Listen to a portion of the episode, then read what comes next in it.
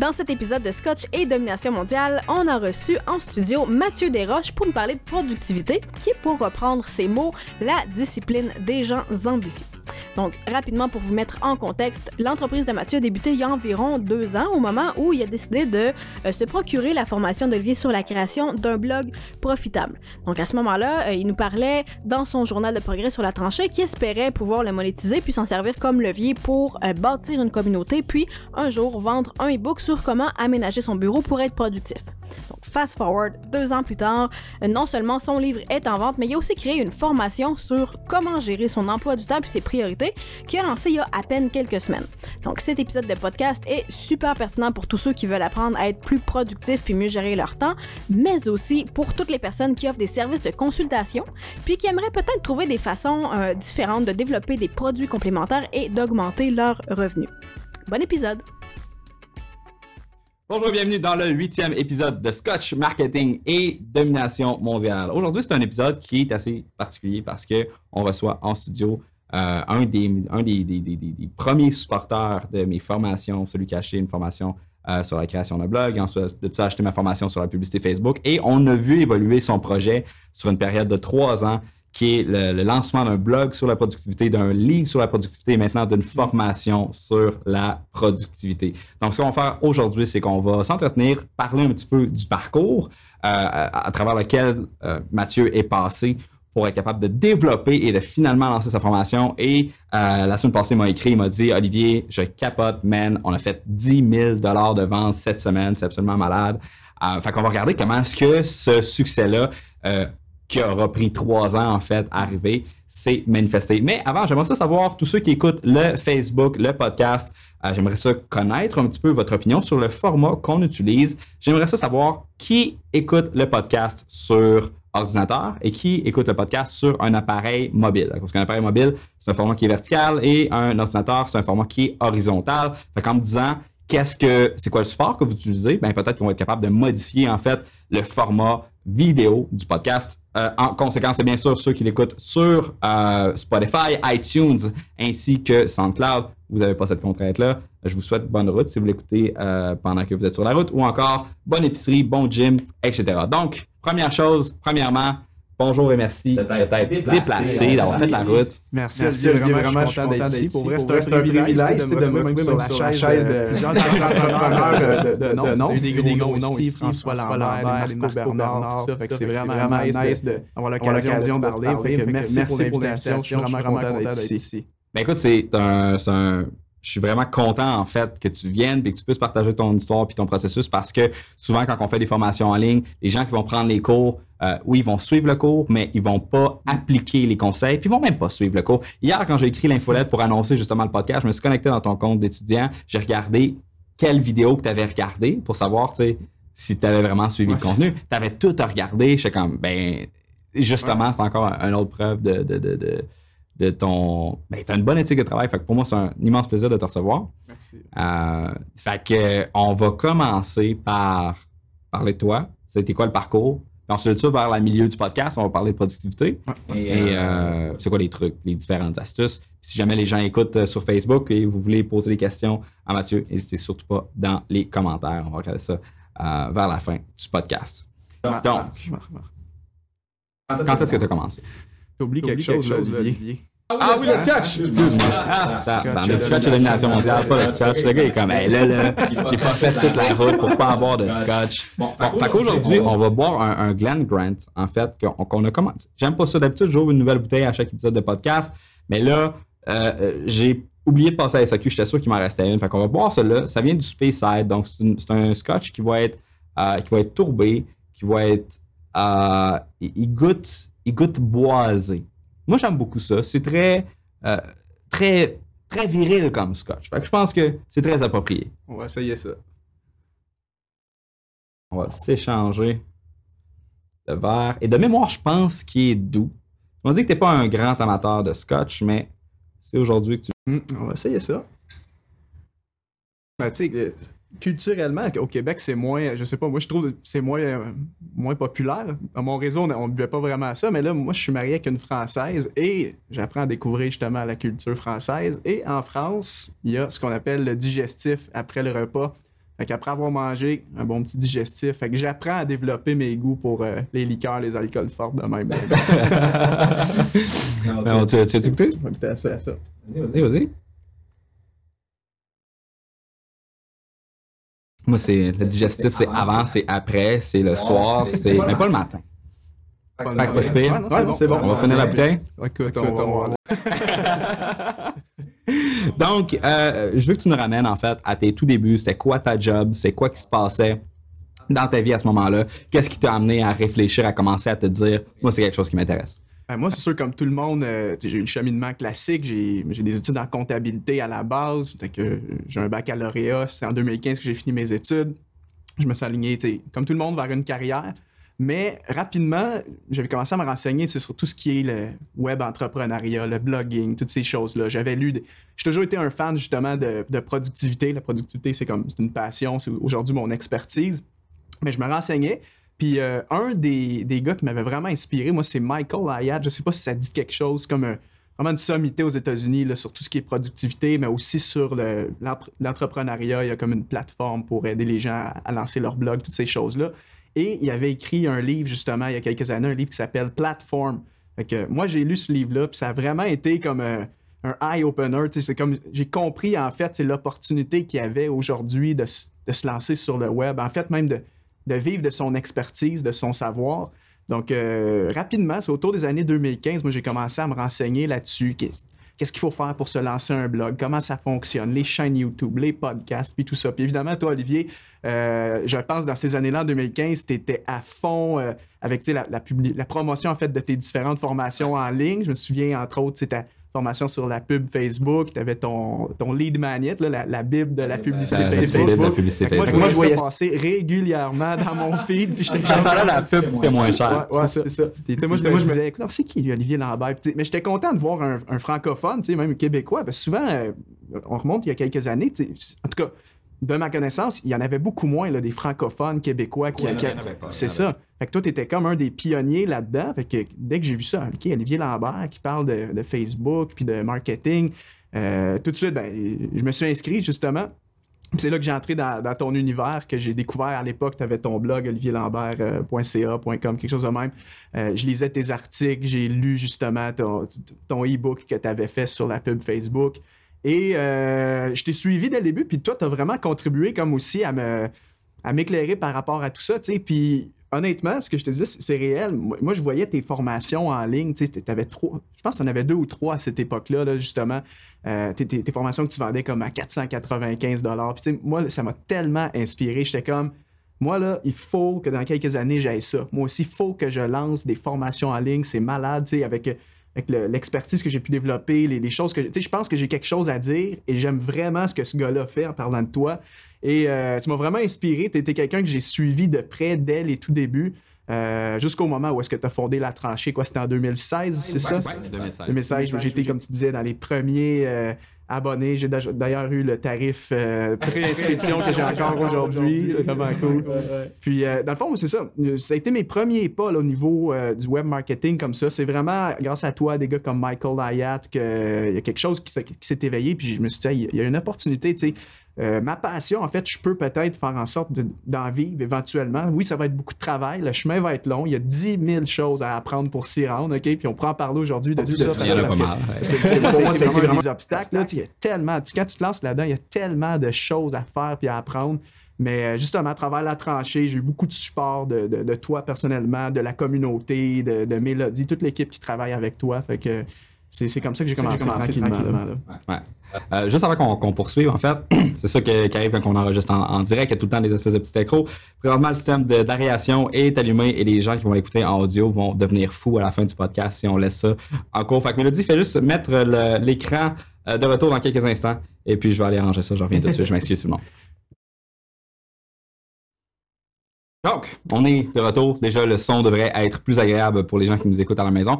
Donc, écoute, ça a été, euh, ça a été tout, un, tout un processus, effectivement, de, de, de, de- à travers toutes les choses qu'il a fallu que tu apprennes. Moi, je me rappelle, tu as commencé avec ton blog, tu étais sur, euh, t'étais sur WordPress, tu as fait le sur Squarespace, ensuite de ça. écrire ton e-book, ça a été tout un Mhm. défi. Tu sais, c'est long écrire un Mhm. livre et, et c'est difficile, mais encore une, encore une fois, j'aimerais ça savoir, bon, toi, tu as fait ton bac en administration. Qu'est-ce que, qu'est-ce que tu faisais? Qu'est-ce que je fais dans la vie? Ben, moi, euh, j'ai travaillé début de mes- à la fin de mes études, j'ai commencé à travailler dans le domaine logistique, opération. Mais en fait, j'ai une formation en comptabilité, mais je suis le genre de gars qui a pas. euh, à la fin de mon programme d'études, je me suis dit, ah, en fait, j'ai pas vraiment envie de faire ça de ma vie, d'être comptable. Fait que j'ai même pas poursuivi. Après, il y a certains qui vont faire le, qui vont chercher le titre de comptable agréé, CCA. Moi, j'ai j'ai arrêté mes études après le bac. J'ai plutôt travaillé dans le domaine de la gestion. Euh, fait qu'au départ, j'étais dans le domaine d'une entreprise manufacturière, là, des pièces d'automobile euh, sur la rive sud de Montréal. Euh, après ça, tu, tu vas trouver ça vraiment particulier parce qu'il n'y a pas personne qui fait ça au Québec. J'ai toujours continué de travailler dans le domaine de la gestion, tout ce qui est logistique, coordination, mais dans une, une grosse église, genre à- à- sur la rive sud de Montréal, comme une des plus grandes églises au Canada. Fait que moi, j'avais un poste euh, dans, dans cet endroit-là. Est-ce que c'est bien payé à l'église? Non, c'est clair que tu fais pas ça. Tu fais, tu fais- en fait, tu fais Pendant vraiment que le pas pape, lui, est dans son palais en or. Mais, mais pas, pas au niveau, des- églises églises catholiques, là, vraiment, une grande église euh, à Montréal. C'est différent de ce qu'on on est habitué ici au Québec. Là. Mais clairement, euh, non, pour répondre à la question, tu fais, tu fais pas ça pour le salaire. Tu, sais, tu le fais un peu par conviction, par passion. C'est une belle opportunité, vraiment une opportunité unique qui, qui se présentait à moi. J'avais la possibilité de travailler avec des gens que j'aimais. Fait que moi, j'ai fait ça pendant plusieurs années. Euh, mais et, tout- et tout ça, la- l'aspect de web entrepreneuriat, le blog, euh, cours en ligne, c'est des choses que j'ai vraiment j'ai développé moi à temps partiel, là, sur le côté, sur le side, comme on dit, Euh, comme la plupart des gens probablement qui nous écoutent. C'est très rare les gens vraiment qui du jour au lendemain se disent ben écoute je quitte ma job puis euh, je me lance je pars mon blog j'écris un livre en fait ça se passe pas comme ça tu- toi, toi aussi je pense que ça a été une étape La meilleure façon de planter, c'est en lâchant ça. ta job puis en y allant all-in, entre guillemets. Non, ça arrivera pas parce que l'apprentissage, t'as bien beau euh, en, mettre autant que tu peux dans ta tête, il y a une limite à ce que tu es capable d'apprendre. Fait il y a un certain délai, un temps qui est normal que ça prenne. Et si ça prend pas ce temps-là, si ça prend moins de temps, mais tu vas avoir d'autres difficultés, puis il va falloir que tu sais, il va falloir que tu fasses du rattrapage, en fait, Mhm. parce que tu vas être dépassé un peu par ton succès. Euh, tu je pense un peu à euh, Jonathan Boivin, dans le fond, euh, qui, est- qui- qui est également un des membres de la tranchée. Il a pris les- les- mes trois formations. Puis lui, ça a été vraiment instantané. Ouais. Mais, euh, tu sais, une fois, une fois que ça décolle, ben là, il faut que tu sois prêt. là. Mhm. Parce que, tu sais, mettons que ça va très vite, mais tu n'as pas eu la période d'adaptation, puis de te demander de placer tes pions pour être prêt à ce genre de succès. C'est vrai, c'est vraiment bon ce que tu dis. Et euh, ben, moi, c'est ça. Fait que, c'est quelque chose que j'ai fait sur du long terme même. J'ai commencé, euh, tout en ayant un job à temps plein, j'ai commencé à développer ça. Moi, c'était en, en 2016. Puis tu as parlé tout à l'heure qu'au début, j'étais sur euh, WordPress et tout ça. Moi, c'est pas des blagues, Olivier. En 2016, c'est là que j'avais pris vraiment la décision de me dire, OK, je me lance là-dedans. C'est quelque chose que je vais faire là, dans, ma vie. là. J'aspire vraiment à faire ça. J'aspire même peut-être à, à gagner ma vie à faire ça. Euh, mon blog, euh, vivre de mon expertise, de ma passion. Mais j'ai littéralement perdu un an. C'est pas des, des blagues. L'année rappelle. 2016 au complet a été une année perdue, perdue à- à- en fait dans tout l'aspect technique. Pour vrai, WordPress, tu sais, il y a quelques années, c'était vraiment encore plus, plus mis de l'avant qu'aujourd'hui. Tu sais, tout le monde, tu, tu suivais là, les, les influenceurs américains, tout ça, les marketeurs, tout le monde disait c'est WordPress, faut que tu ailles, faut que tu aies ton propre site web, faut que tu développes, faut que moi, j'essayais de suivre un peu cette tendance-là, puis à travers ça, je me rendais bien compte. Moi, je suis pas un gars de technique, mais pas du tout. Fait que ça a été vraiment un blocage pour moi. Euh, et même, tu sais, on sait que sur WordPress, il y a différents outils, euh, genre Thrive Teams, ces choses-là qui sont quand même plus adaptés. Tu n'as pas besoin de faire de code et tout. C'est des éditeurs visuels, drag and drop et tout ça. Même en essayant ces choses-là, ça ne marchait pas pour moi. J'ai perdu une année complète. Euh, Jusqu'au jour où, dans mes recherches, ben, je suis tombé sur une application comme Squarespace, qui est un, site builder. Tu peux créer ton site web vraiment d'une façon facile. Tu peux être un débutant en web. Quand je suis tombé là-dessus, pour moi, ça, honnêtement, ça a été comme une étape im- immense parce que, honnêtement, ton site web est ton point de départ. tu sais, Ton site web, c'est ton home base. Toute ta business est basée sur ton site web. Fait que tant que j'avais pas ça de lancer, de publier, j'étais bloqué, en fait. Fait que le jour que j'ai trouvé Squarespace, pour moi, ça a été vraiment comme. Ça l'a décollé. Euh, ensuite de ça, là, Il là- faut juste qu'on qu'on parle un peu de Squarespace Oui, quelques oui, instants. le fond, euh, tous les gens qui sont membres de la tranchée, on a accès à une formation que Marie-Pierre a faite euh, sur Squarespace, justement, qui explique puis qui, qui, qui démocratise un peu. ce- ben, pas qui démocratise, c'est tellement accessible que ça n'a pas besoin d'être démocratisé, là, mais qui, qui vraiment onboard les gens sur la création d'un site web via euh, Squarespace. Et je pense que ça a été une erreur que j'ai faite dans la formation sur la création d'un blog en disant, ben, j'ai dit aux gens, prenez cette plateforme-là, prends cet outil-là, prends cet outil-là. Puis c'est les outils les plus euh, polyvalents, robustes et simples à long terme. Sauf que effectivement, moi, le côté technique, c'est pas quelque chose qui me fait peur, mm-hmm. c'est quelque chose que j'aime. Ben, personne n'aime ça au début. plus que tu en fais, plus que tu aimes ça, parce que plus que tu deviens compétent là-dedans, puis plus que tu es compétent dans quelque chose, plus que tu aimes ça faire cette affaire-là. Mais euh, effectivement, euh, J'aurais dû, en fait, la façon qu'on va structurer les prochaines formations, c'est qu'à la place de dire prends cet outil-là, ça va être. Voici ce qui existe, là. Comme... Euh, voici ce qui existe. Voici des formations individuelles sur chacune de mm-hmm. ces plateformes-là que tu peux prendre en complément à la formation qui est stratégique. Fait d'avoir des formations, fais ta propre table d'hôte, dans le fond. Mm-hmm. C'est ça la direction qu'on veut prendre parce que justement, toi, tu as été une des personnes, et ainsi que plusieurs autres qui ont aucun bagage technique. WordPress, une super belle plateforme, j'adore mm. WordPress. Euh, mais Squarespace, beaucoup plus simple. Shopify, beaucoup plus simple. Euh, d'achat.ca, mm. beaucoup plus simple. Donc, il y a d'autres alternatives. Tu sais, même au niveau du design, c'est qu'en fait, la face, c'est que si tu veux, moi, de mon expérience, tu sais, je suis quand même un gars perfectionniste, puis j'aime. Ton site est beau. Ouais, c'est ça. J'aime avoir, tu sais, pour moi, c'est important d'avoir un beau site. Tu sais, j'étais comme dans, un peu dans la philo. Il y a des gens qui, ça leur dérange pas du tout, mais moi, je suis un peu dans le mindset. C'est ça, ça exactement. Mais moi, j'étais un peu dans l'optique, tu sais, mon site web, c'est ma vitrine. C'est un peu là que mon personal branding, c'est ça le contact que je vais avec les gens. Fait que c'était quelque chose que je voulais vraiment bien faire. Puis sur WordPress, honnêtement, j'étais comme même avec les outils, j'arrivais pas à faire quelque chose de beau, c'était compliqué. Fait que j'ai vraiment perdu un an de ma vie avec WordPress. Euh, bon, après, après, avec réflexion, oui, j'utilise le mot année perdue, mais c'est pas vrai que ça a été une année perdue parce que pendant toute cette année-là, l'année 2016, pour moi, ça a été une année d'apprentissage incroyable. J'écoutais des podcasts euh, chaque semaine, j'ai lu des livres, j'ai suivi tes formations, je suivais d'autres experts du domaine. Fait en d'autres mots, 2016 aurait été une année d'essai-erreur, une année d'apprentissage. Et 2017, là, 2017, ça a été un tournant important pour moi. Il euh, faut, savoir aussi que ma business, je l'avais commencé en, termes de bouche à oreille. Vraiment, j'avais mon réseau. J'avais quand même de la clientèle. Tu sais, je, je, faisais, je commençais à faire de la formation en entreprise sur euh, la gestion du temps, l'organisation. Euh, beaucoup de demandes pour du coaching privé en one-on-one, mais tout était au niveau local, comme dans ma région à moi, euh, c'était du bouche à oreille. J'étais pas présent au niveau du web. Euh, mais 2017, ça a été un tournant pour moi parce que là, mon entreprise commençait à générer un peu de revenus au niveau de mes services. Donc, j'ai pu aussi investir un peu plus dans. parce qu'en le fond, tu faisais du coaching en productivité. Oui, coaching, gestion du temps, productivité. Exactement. C'est mon expertise. C'est d'ailleurs ça que je fais encore aujourd'hui. Fait que moi, j'ai commencé comme ça.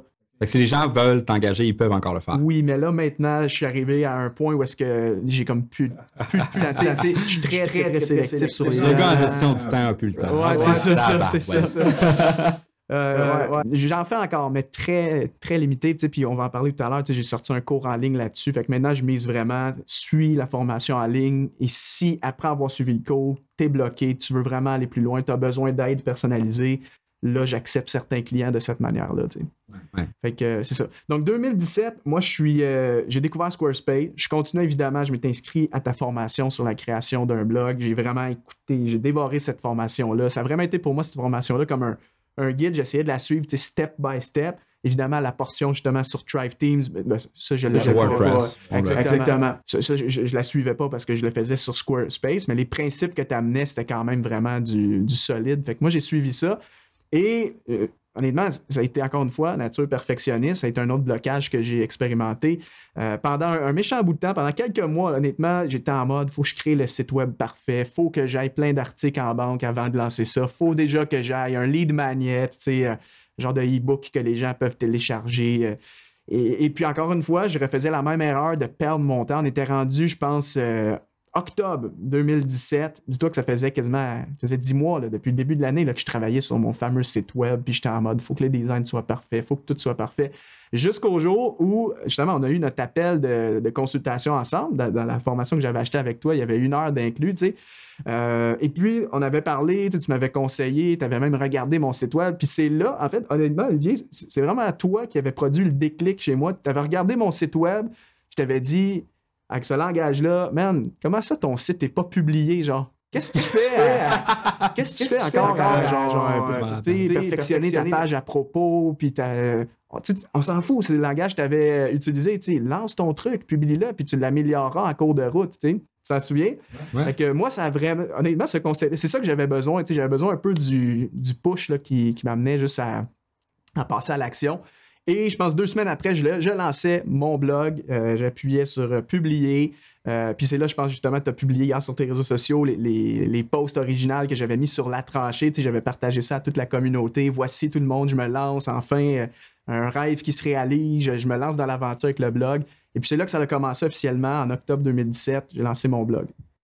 c'est quand même, c'est absolument fantastique parce que de, de voir le, l'avant-progrès, que ça, les gens, il n'y a, pas eu de journal de progrès sur ça, les gens ne mm-hmm. peuvent pas le voir, l'espèce de processus d'essai-erreur que, que, tu as vécu. Euh, puis à partir du moment où ce que tu dis, là, je me lance, ce qui est le fun, c'est que tu as documenté toute cette progression-là. Fait que les gens peuvent aller sur, justement, lire les échanges, lire les questionnements que tu as eus. Fait que ça, ça a une valeur incroyable. Et euh, justement, tu sais, comme pour enchérir un peu sur l'espèce de, de, de, perfectionniste qui vient avec le lancement de son site web, euh, souvent maintenant, ce que je dis aux gens, c'est même pas installe Drive Team, installe TV. Non, non, c'est juste achète ton nom de domaine, installe WordPress ou va-t'en sur Squarespace, achète un nom de domaine, ton nom.com. OK, pose-toi pas de questions à savoir ça va être quoi le titre de ton mm. site web. ça, c'est quelque chose que tu as, suivi comme, conseil. Fait au moins, tu n'as pas eu à te trouver c'est quoi le nom de ton blog. Ben, j'ai mis mathieu-desroches.com. Prends ton nom.com. présentement, tous ceux qui n'ont pas leur, leur, nom de domaine .ca ou .com, je vous recommande fortement d'aller le télécharger. Mm. Et lorsque vous achetez votre nom de domaine, vous pouvez aller sur euh, latranchée.com slash sideground si vous voulez supporter la tranchée puis le podcast. Euh, mais bref, il va y avoir un processus qui va vous qui va vous installer WordPress sur votre site web. Et à partir de là, Perdez pas de temps à vouloir le rendre beau, parce qu'on s'en fout que c'est beau. Faites juste écrire quelque chose, publiez-le là-dessus. Mm-hmm. Puis même avant, tu sais, puis ce qui est vraiment important, c'est la création de contenu. Puis les gens ne pensent pas à ça. Ils pensent que tu as un site web, puis du jour au lendemain, les gens vont se mettre à le visiter. Est-ce que tu es un gars qui a... Est-ce que tu regardes un peu tes, statistiques Google Analytics, puis ce genre de choses-là? Ouais. Est-ce que euh, tu t'intéresses un petit peu au référencement puis au nombre de trafic qui viennent à partir de ton référencement sur tes articles. Oui. Bon. Parce que ça, ça va être à long terme ta plus grande source de trafic. C'est déjà le cas aujourd'hui. Et, tu l'as vu, hmm. comme quand tu as commencé à publier, ça ressemble à quoi ton trafic? Ben, écoute, les premières années, euh, je pense que j'avais comme entre 1500 à 2000 visiteurs par mois de trafic. Tu sais, euh, le trafic, ben, même j'avais, au début, j'avais pratiquement pas de trafic qui venait de Google. Quand tu démarres ton site web, tu n'as aucun référencement. Fait que c'était le trafic qui venait genre de mes réseaux sociaux quand je publiais mes articles, de ma, newsletter. Mais ma newsletter, j'avais pratiquement rien. J'avais moins de 500 abonnés. Euh, donc au début, c'était ça, c'était à peu près 2000 euh, abonnés. Puis comme tu dis clairement, aujourd'hui, j'en suis à, plus ou moins 10 à 15 000 visiteurs par mois sur mon site. C'est pas encore énorme, mais ça a quand même énormément monté depuis. Puis euh, Google, dans le fond, c'est ma principale source de trafic. Mm. Je fais très attention à mon référencement. J'ai justement utilisé l'outil que tu recommandais dans ta formation, Keyword Tool. Keyword Finder. Euh, Keyword, Finder, excuse-moi. Euh, fait que ça, je l'utilise clairement. Chaque article que je fais, je vise tout le temps un mot-clé précis. Je fais des recherches, puis je sors plus ou moins les 5 à 10 meilleurs mots-clés pour mon article puis je remplis mon article de mots-clés. Donc, c'est clair que, que sur Google, Google gestion tellement personne qui fait ça. Ce que tu viens de dire, ça vaut de l'or. Mm-hmm. Personne ne le fait. C'est dur de trouver des blogueurs et des rédacteurs qui prennent ça en compte.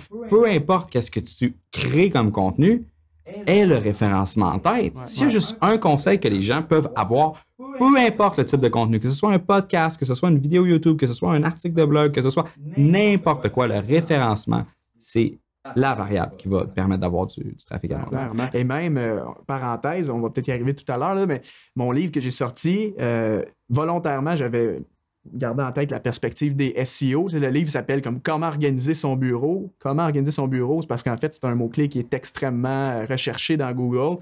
si tu tapes dans Google aujourd'hui, si vous tapez ça à la maison, organiser son bureau ou comment organiser son bureau, vous allez voir, c'est mon livre, la, la, page de vente de mon livre qui apparaît en numéro 1. Donc, encore mon livre aujourd'hui se vend en automatique, tout simplement à cause du référencement. Fait que, puis ça, c'est un travail que j'avais fait vraiment d'analyse de mots-clés euh, pour la vente de mon livre. Back in the days, quand il n'y avait pas encore beaucoup de contenu sur la pub Facebook, euh, si tu tapais FB Ads, j'avais un de mes articles puis ma page de vente qui arrivait euh, sur la première page dans les cinq premiers résultats. Fait que ça, c'était de l'argent gratis. J'avais, je pense, 4 ou 5 000 de revenus qui venait juste de ça. Je pouvais le retracer, là. C'est quelqu'un qui a recherché FB Ads, hmm. ça s'en allait dans mon funnel, puis, puis la personne achetait. Fait qu'il faut penser à ce genre de choses-là.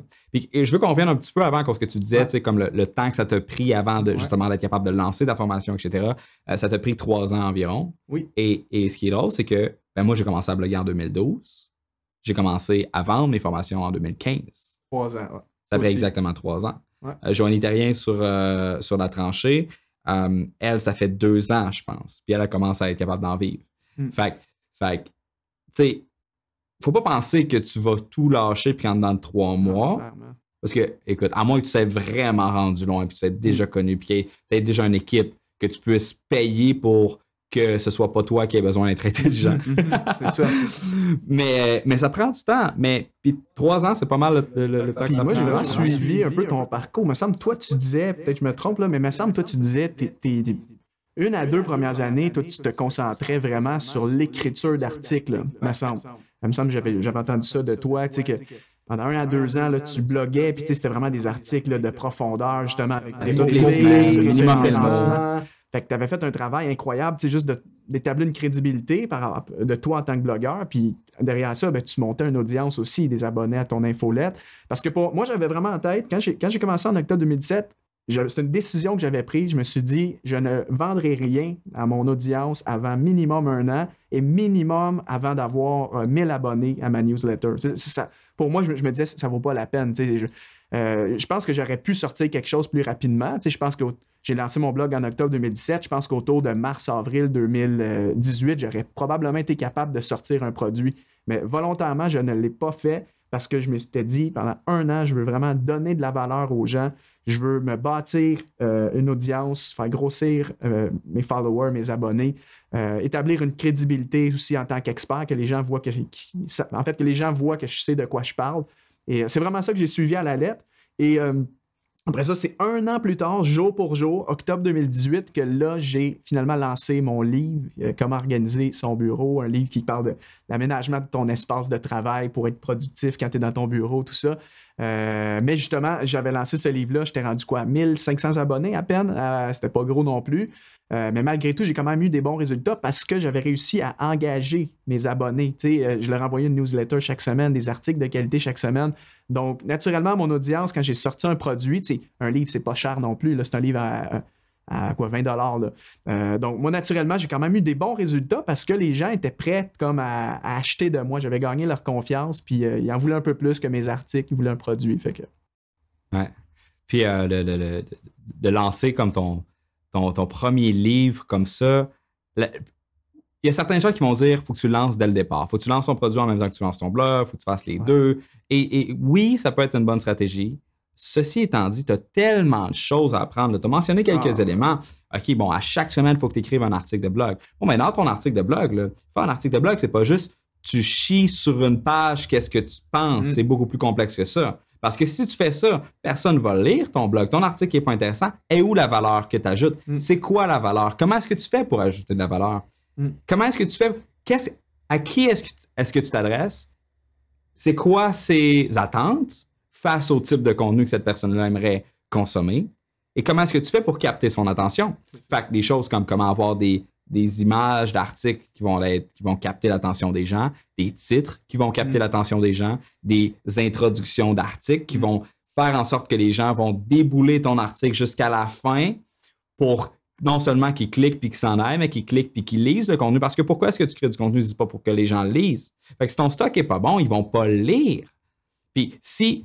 Il y a, bien du monde qui se disent Ah ben moi, je vais investir en, création de contenu pour avoir un bon blog. Sauf que ce qui se passe souvent, c'est que bon, ben, ces gens-là vont engager euh, des rédacteurs qui ont aucune idée de. qui ont aucune.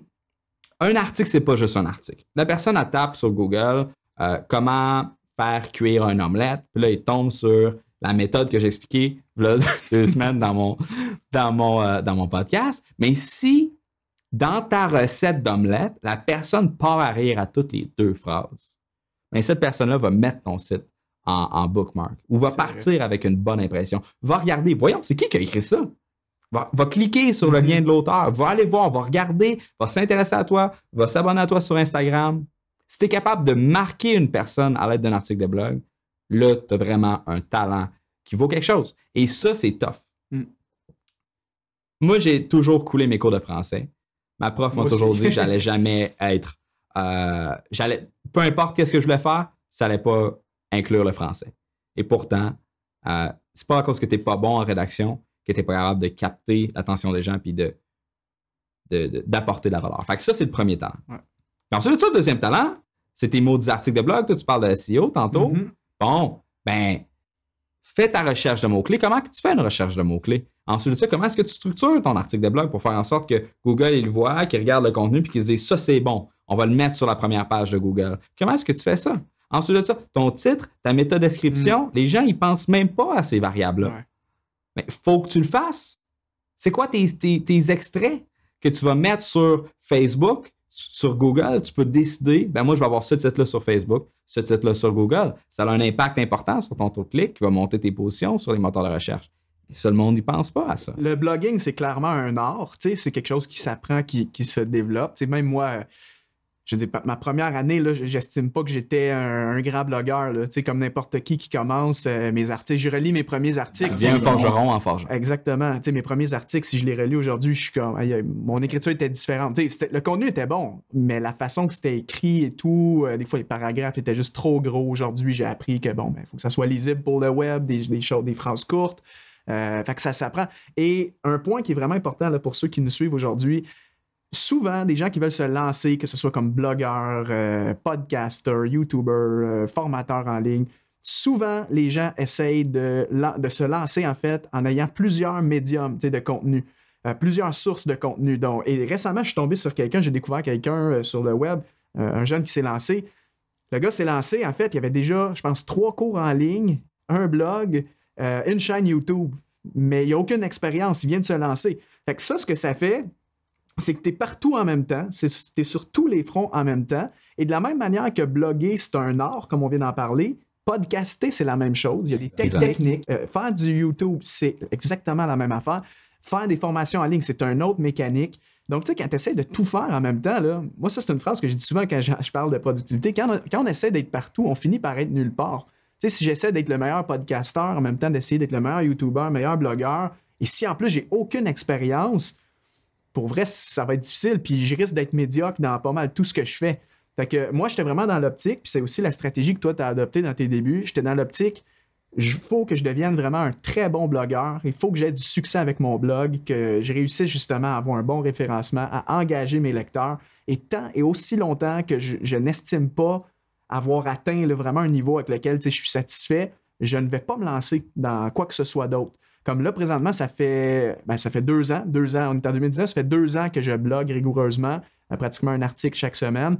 Euh, là, présentement, je prévois peut-être quelque part en 2020 me lancer dans le podcast parce que je sens que je maîtrise quand même bien le, blogging. J'ai appris les fondements, j'ai une méthode de travail, j'ai une méthodologie, ça va bien. Je, suis satisfait de, ce que je fais au niveau du blogging. Évidemment, je vais tout, tout le temps pouvoir m'améliorer, ça c'est clair, mais je suis satisfait.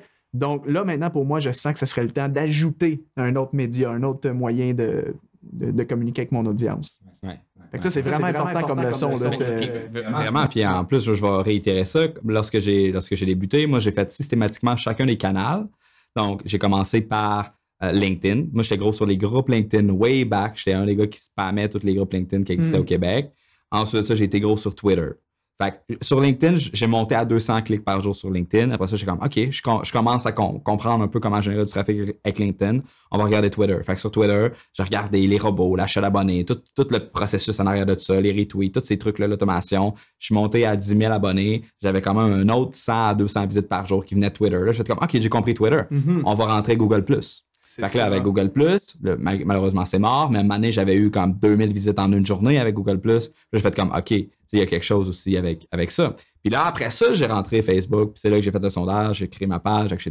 Fait que tu sais, faut que tu, faut que tu commences par comprendre une plateforme, mm. fais tes tests, apprends comment ça marche et move on. Puis ensuite de ça, mais regarde qu'est-ce qui marche.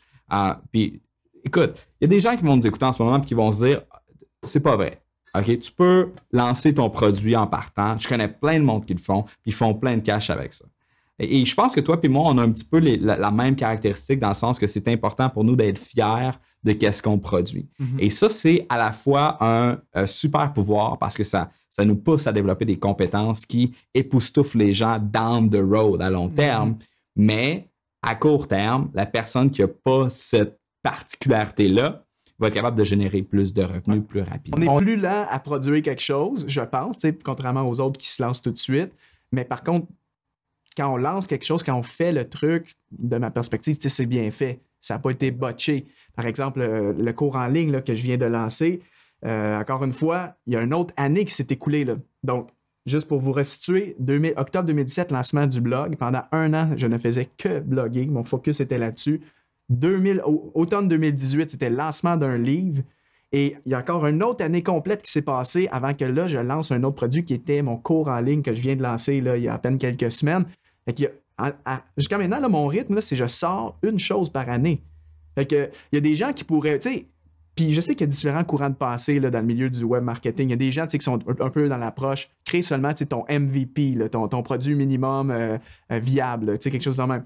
Euh, oui, ça, peut être bien, là, mais moi, je moi, je suis pas vraiment dans cette optique-là. Je suis plus dans l'optique de me dire, je veux vraiment faire quelque chose de bon, quelque chose que je vais le lancer, ça, va être bon pour 5 à 10 ans. Mon produit, la pérennité à long terme de ton Tandis que tu fais un MVP, il va peut-être vivre un an ton truc, mais dans un an, là, ta vidéo, ça va être comment? Non, non, c'était pas professionnel. Il faut que je refasse tout le shooting ou il faut que je réécrive le livre parce que je l'ai pris, je, l'ai écrit trop vite, mon français était pas. Tu sais, tu comprends?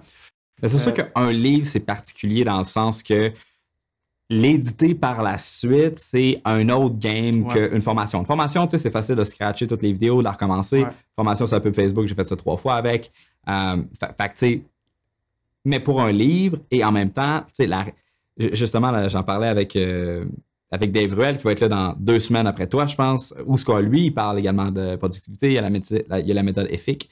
Euh, et, c'est drôle à cause qu'il m'a parlé de différentes méthodes que j'ai vu que tu as référencées cette semaine sur la, sur la tranchée que tu as mentionné. Mm-hmm. et, on parlait des ghostwriters.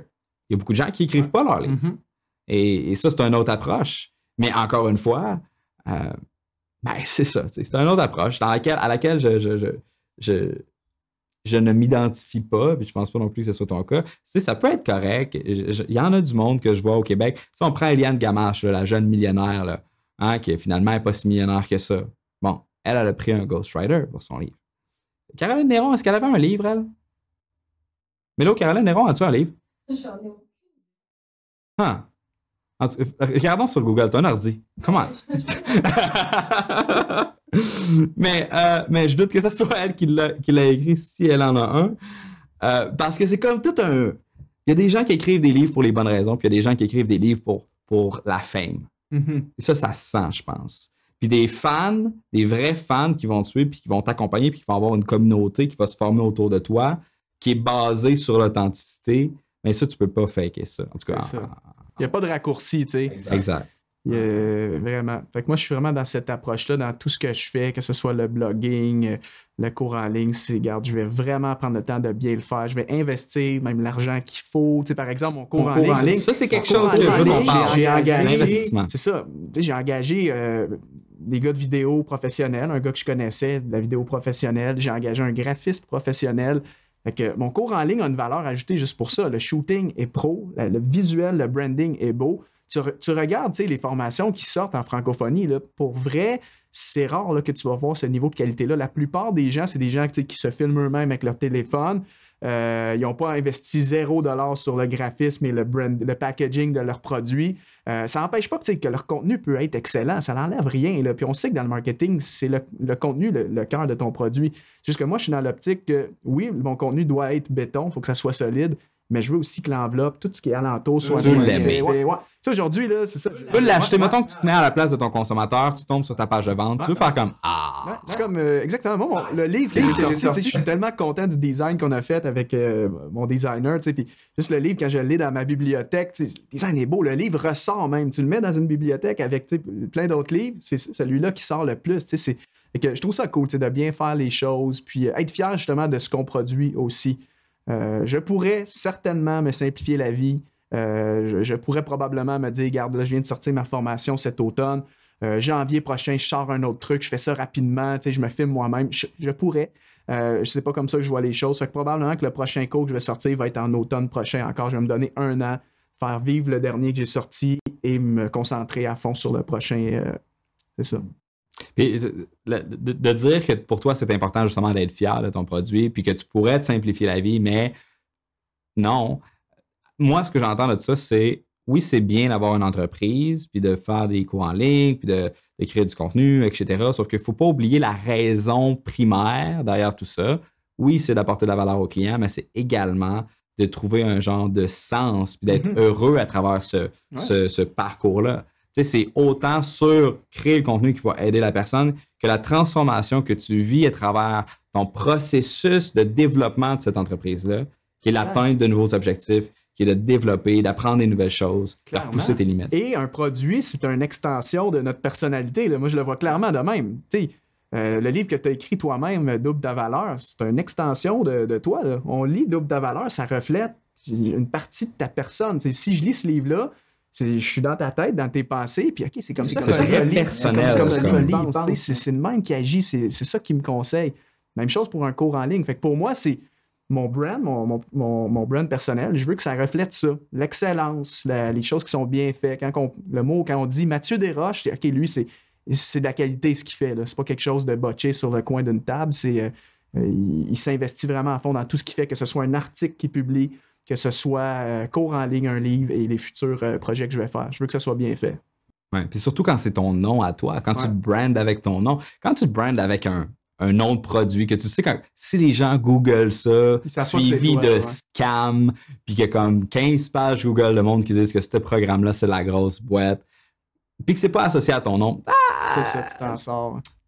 OK, tu sais, peut-être que toi, ça te dérange, moi. Mais quand tu te brandes avec ton nom, la qualité, on dirait que c'est un, aspect qui est euh, assez important. Donc, j'aimerais ça qu'on parle un peu du développement de ton cours en ligne. Ouais. Euh, ben avant ça, écoute. Avant ça, il y a une autre affaire qu'il faut que je dise, que toi, tu m'avais dit. Oui, vas-y. Euh, on a parlé tout à l'heure un peu tout l'aspect, en fait, tout ce qu'il y a à faire quand on veut se lancer sur le web. Fait que, si, si, vous nous écoutez aujourd'hui, il y en a peut-être qui veulent se lancer un podcast, qui veulent se lancer un blog, créer une formation, écrire un livre, whatever. mais il y a 10 000 choses à faire, OK? Puis à un moment donné, toi, tu m'avais donné un conseil qui, ça pour moi, c'est vraiment un des meilleurs conseils que tu m'as donné. C'était le, principe du just-in-time learning. Tu l'appliques, tu t'en parles souvent même sur la tranchée de ça. Euh, parce que souvent, on est dans une optique, tu sais, je pense l'être humain est comme ça, on, fait tous ça, on veut tout faire en même temps. moi, quand j'ai lancé justement mon blog, euh, mon réflexe aurait été de me dire, bon, parfait, je lance mon blog en octobre 2017. Euh, dans quelques mois, je me lance aussi dans le cours en ligne, j'apprends le podcasting, j'apprends à faire du montage vidéo. Euh, j'apprends à tout faire en même temps, dans le fond. Mais ça, ce qui arrive, c'est que le résultat garanti, c'est que tu vas te sentir euh, overwhelmed, dépassé, écrasé par ça. Puis après ça, tu as juste le goût d'abandonner. Et même, on sait qu'il y en a qui abandonnent. Il y a des gens qui veulent se lancer sur le web et qui abandonnent tout simplement parce qu'ils sont écrasés par tout ça. on en voit des fois sur la tranchée des gens qui sont un peu comme à l'aide. Par où est-ce que je commence? Euh, est-ce qu'il faut que je fasse ma page Facebook? Est-ce qu'il faut que je lance ma chaîne YouTube? Est-ce qu'il faut que je me concentre sur ma newsletter? Qu'est-ce qu'il faut que je fasse? Puis toi, m'amener, ça c'est un conseil que tu m'avais donné, euh, tu m'avais dit just in time learning, apprends une chose à la fois. Et ça, c'est quelque chose que j'applique.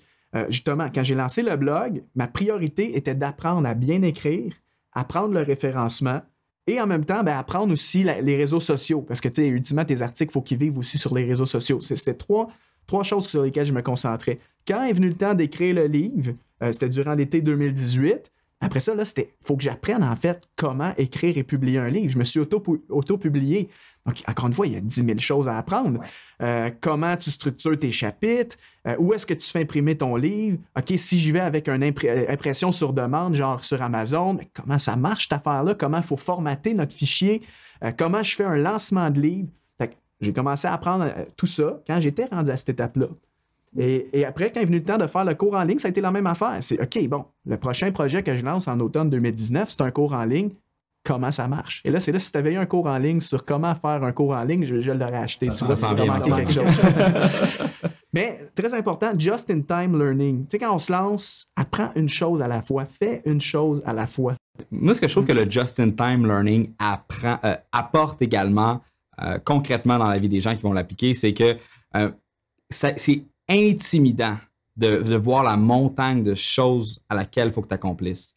Donc, lorsque tu es en train de contempler de te lancer dans un nouveau projet, que ce soit n'importe quel type de projet, peut-être que tu te dis, ah ben moi j'aimerais ça euh, faire un app d'intelligence artificielle qui va s'intégrer avec les différentes plateformes ou, tu veux juste faire un blog, ou tu veux juste faire une mm-hmm. formation, ou tu veux juste faire n'importe quoi, apprendre la photographie. N'importe quel projet qui en vaut la peine est complexe. Mm-hmm. Tu regardes ça de loin, tu te dis, My God, comment est-ce que je vais faire? Donc, l'approche just-in-time learning, c'est pas juste de dire, je vais traverser le pont quand je vais être rendu là.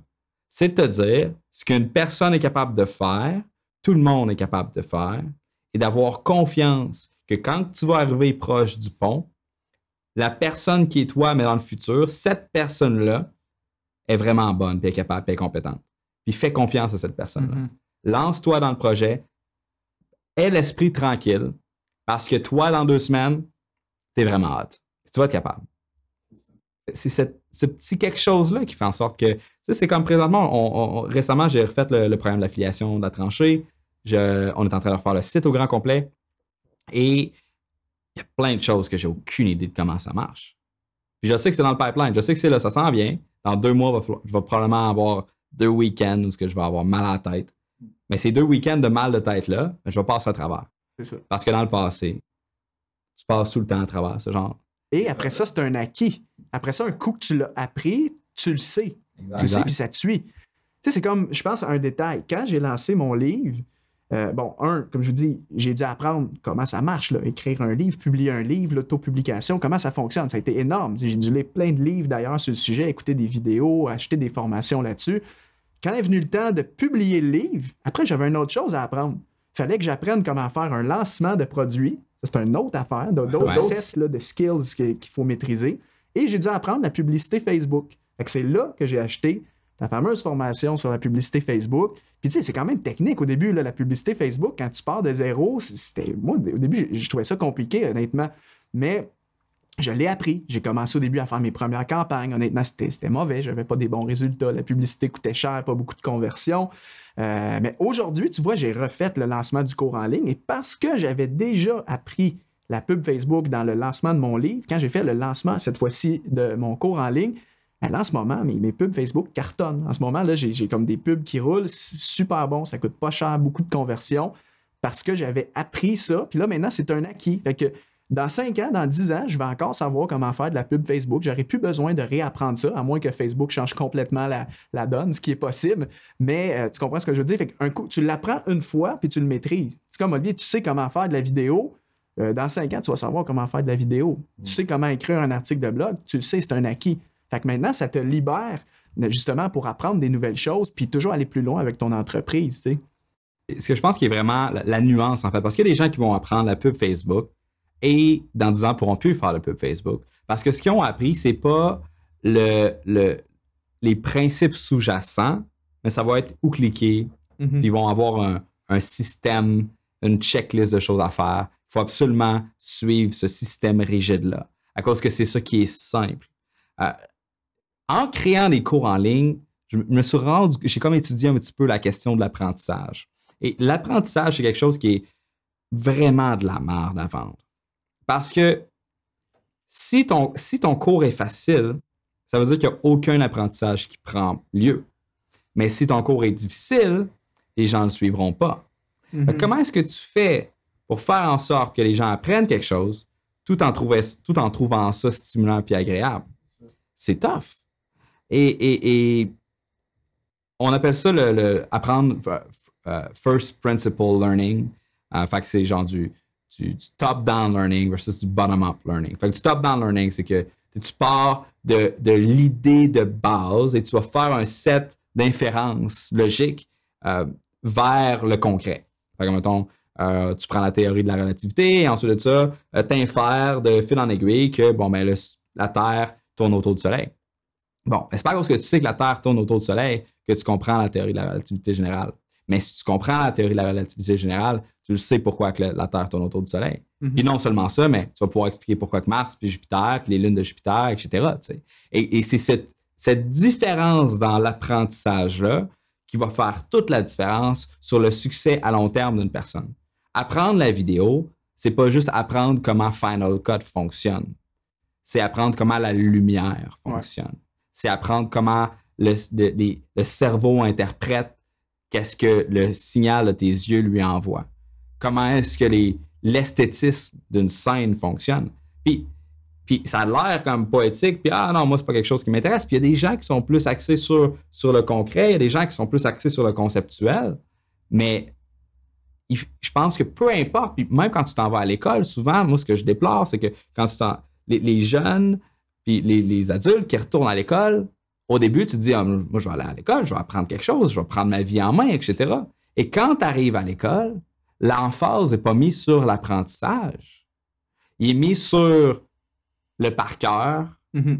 mémoriser pour avoir une bonne performance lors des examens. Les examens sont essentiels parce que ça permet de consolider tes apprentissages. Un simple test ABCD comme augmente la rétention après six mois de 60% C'est pas des jokes. Puis d'ailleurs, c'est quelque chose qu'on va intégrer aussi à la tranchée pour être capable de s'en aller vers la leçon suivante. Éventuellement, je vais intégrer un quiz cave, juste pour voir si la personne a suivi la formation, bien sûr, mais également pour trigger ce, ce phénomène cognitif-là que la plupart des gens ne connaissent pas, mais qui a un impact vraiment à long terme. Anyway, on ne va pas se mettre à mhm. expliquer comment faire des cours en ligne aujourd'hui. Mais, ben, ben oui, en, même temps, c'est là où ce que je voulais qu'on s'en aille. Dans le fond, il y a deux choses. Il y a, euh, tu avais un site web et tu offrais tes services de consultation. Fait que ça, je veux qu'on en parle. ça a été quoi le processus d'offrir tes services de consultation? Moi, quand j'ai commencé, j'offrais mes services de consultation. C'est comme ça que j'ai été hâte de financer hmm. ma formation. Même processus que toi. Même affaire. Um, et, fait qu'il y a un processus de ça. Et je me rappelle, tes pages de vente étaient absolument excellentes. Donc, je suis curieux de connaître euh, ta création de page de vente, le workflow en arrière de ça, le contact avec les clients, comment est-ce que tu trouvais ça? Et ensuite de ça, je veux qu'on parle euh, du processus de création de cours en ligne. C'est-à-dire, bon, comment est-ce que tu as structuré ton cours, c'était quoi le processus de réflexion? Et finalement, on va pouvoir faire un pivot et euh, discuter de la productivité. Je pense qu'on va devrait finir le podcast autour de dans un heure et demie. Faire consultation. Consultation.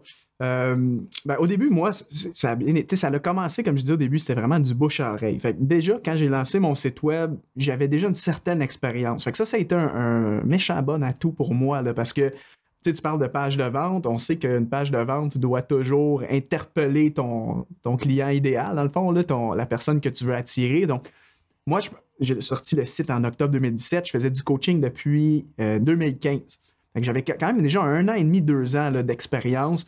Et dans le coaching, quand, quand, tu fais du coaching, mettons, sur l'organisation, la gestion du temps comme moi, pour vrai, je te dirais 90% du temps, c'est toujours les mêmes défis que les gens rencontrent. si je fais un coaching, par exemple, avec un entrepreneur euh, ou avec un professionnel euh, genre débordé, c'est toujours la même affaire. Euh, j'ai de la misère à, garder le focus. Je suis tout le temps éparpillé. je suis tout le temps pris dans l'urgence. Mes journées, même si je me fais un planning, ben, j'arrive jamais à faire mon à respecter le planning parce qu'en fait, il y a tout le temps des imprévus dans ma journée.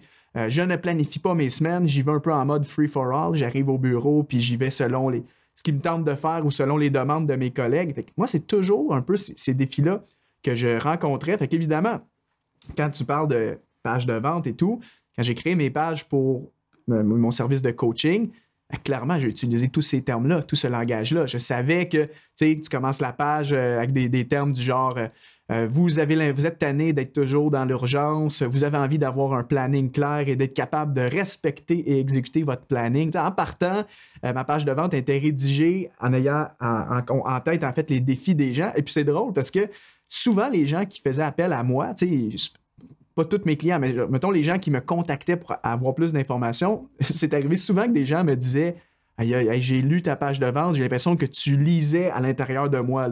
Tu parlais en fait de, moi. J'ai l'impression vraiment que ta page, tu l'as écrit vraiment pour moi. Fait ça, c'était génial. Euh, donc, la page, oui, je pense que j'avais fait un beau travail là-dessus. Évidemment, c'est un travail que.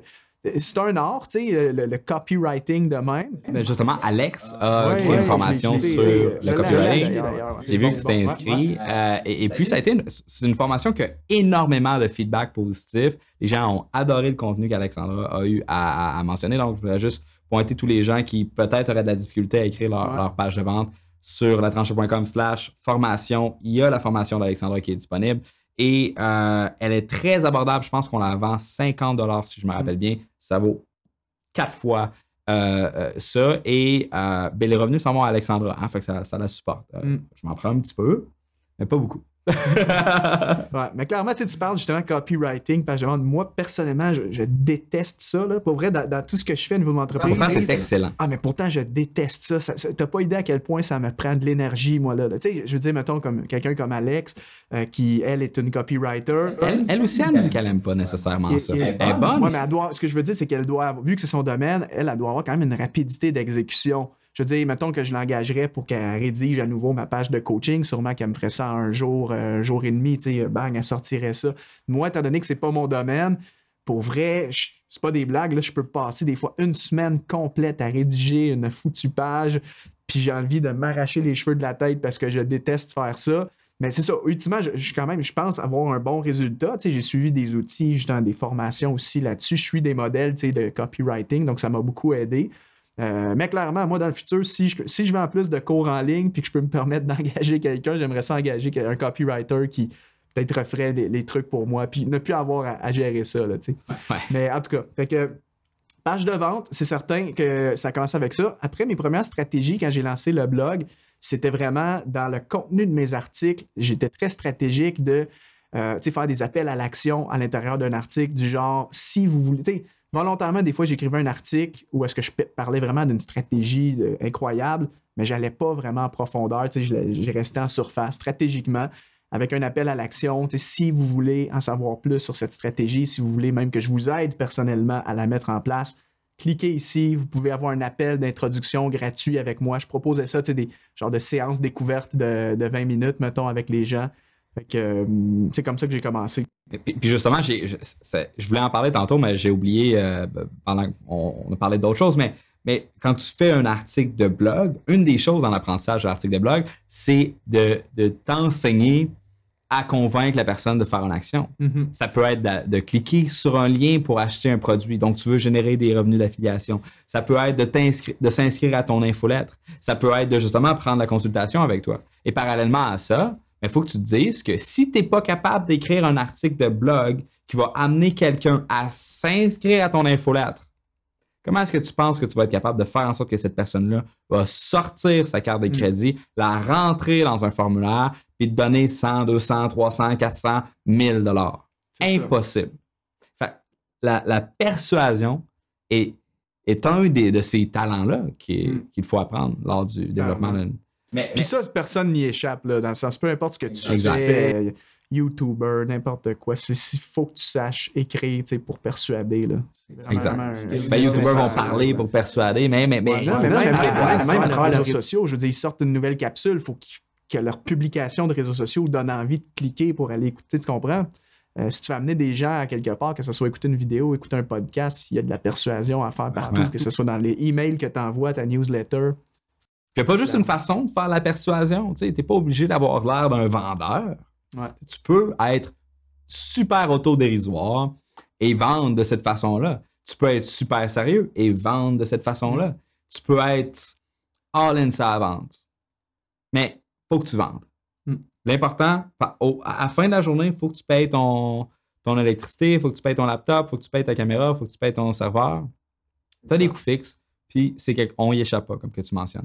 Mais moi, je suis curieux de savoir dans ton processus, parce que tu avais, bon, avais tes articles, tu essayé de convaincre les gens de justement prendre un booking avec toi, tu avais ta page de vente qui était excessivement bien faite. Comment ça se déroulait au niveau de la prise de réservation en ligne de ton temps? Euh, est-ce qu'elle était payante? Euh, Comment ça marche? Ben, moi, j'offrais, comme je dis, un, appel d'introduction gratuit.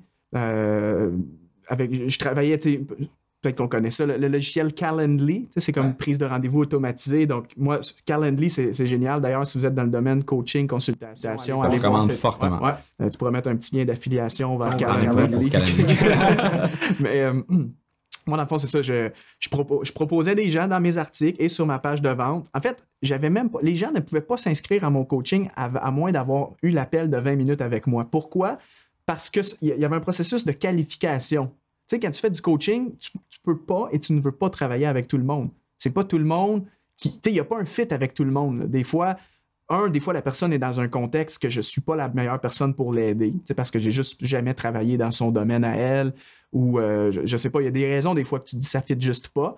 fait que, dans le fond, le processus de qualification, pour moi, c'était nécessaire. Donc, si tu voulais travailler avec moi à travers du coaching, fallait que tu passes par l'appel de découverte. Et puis ça, c'était 100% gratuit. Je donnais 15 à 20 minutes à la personne. Tu as essayé de, de, facturer pour cet appel-là? Jamais, non. T'aurais pu. Just saying. Ouais, ben écoute, ça pourrait se faire, c'est certain. C'est certain parce que tu vois, en toute honnêteté, je, je partage aussi l'arrière-scène parce que les gens peuvent vivre ça aussi comme moi. Moi, le, le downside, le désavantage de cette méthode-là, c'est que oui, ça m'est arrivé quand même, je te dirais peut-être 20 euh, à 30% du temps que les gens ne se présentaient pas au rendez-vous. Fait que sur 10 personnes qui avaient réservé un 20 minutes avec moi à travers mon logiciel Calendly, euh, malgré que je leur envoyais des rappels avec automatisé, tu sais, oublie pas, notre séance est dans 30 minutes, connecte-toi sur Zoom ou sur Skype pour qu'on puisse avoir notre rendez-vous. Malgré tout ça, il y a quand même une proportion de gens qui ne se présentaient pas. Fait que c'est sûr que c'est bon, c'est frustrant, tu sais, comme quand tu bloques un, temps dans ta journée, t'attends Surtout quand t'es, quand t'es quelqu'un qui crée du contenu sur la productivité, t'es comme, hey, tu niaises. C'est ça. Fait que ça, ça m'est arrivé, ça m'arrive encore aujourd'hui, genre 20 à 30% du temps. C'est sûr, l'idée de, payer, Je vais partager parce que moi, quand j'ai commencé à faire la consultation, by the way, j'avais pas Calendly dans ce temps-là, je prenais un lien PayPal. C'était broche à foin, mon gars. J'ai jamais vu quelque chose de broche à foin de même. Là mais c'était la pire, le pire des systèmes qui existaient. Et c'était sur, euh, sur ma page de, de contact qui n'était pas affichée sur mon site tant que ça. Et dans le fond, c'était 95 euh, pour la première séance. Les gens le bookaient. Introduction, là. même pas, engagé, c'était une consultation. Mais moi, je faisais, je faisais pas des, euh, je faisais pas d'ongoing. C'est juste des, c'est juste des pop-up. Puis tu peux prendre des blocs, 4 heures à 8 heures ou 1 heure.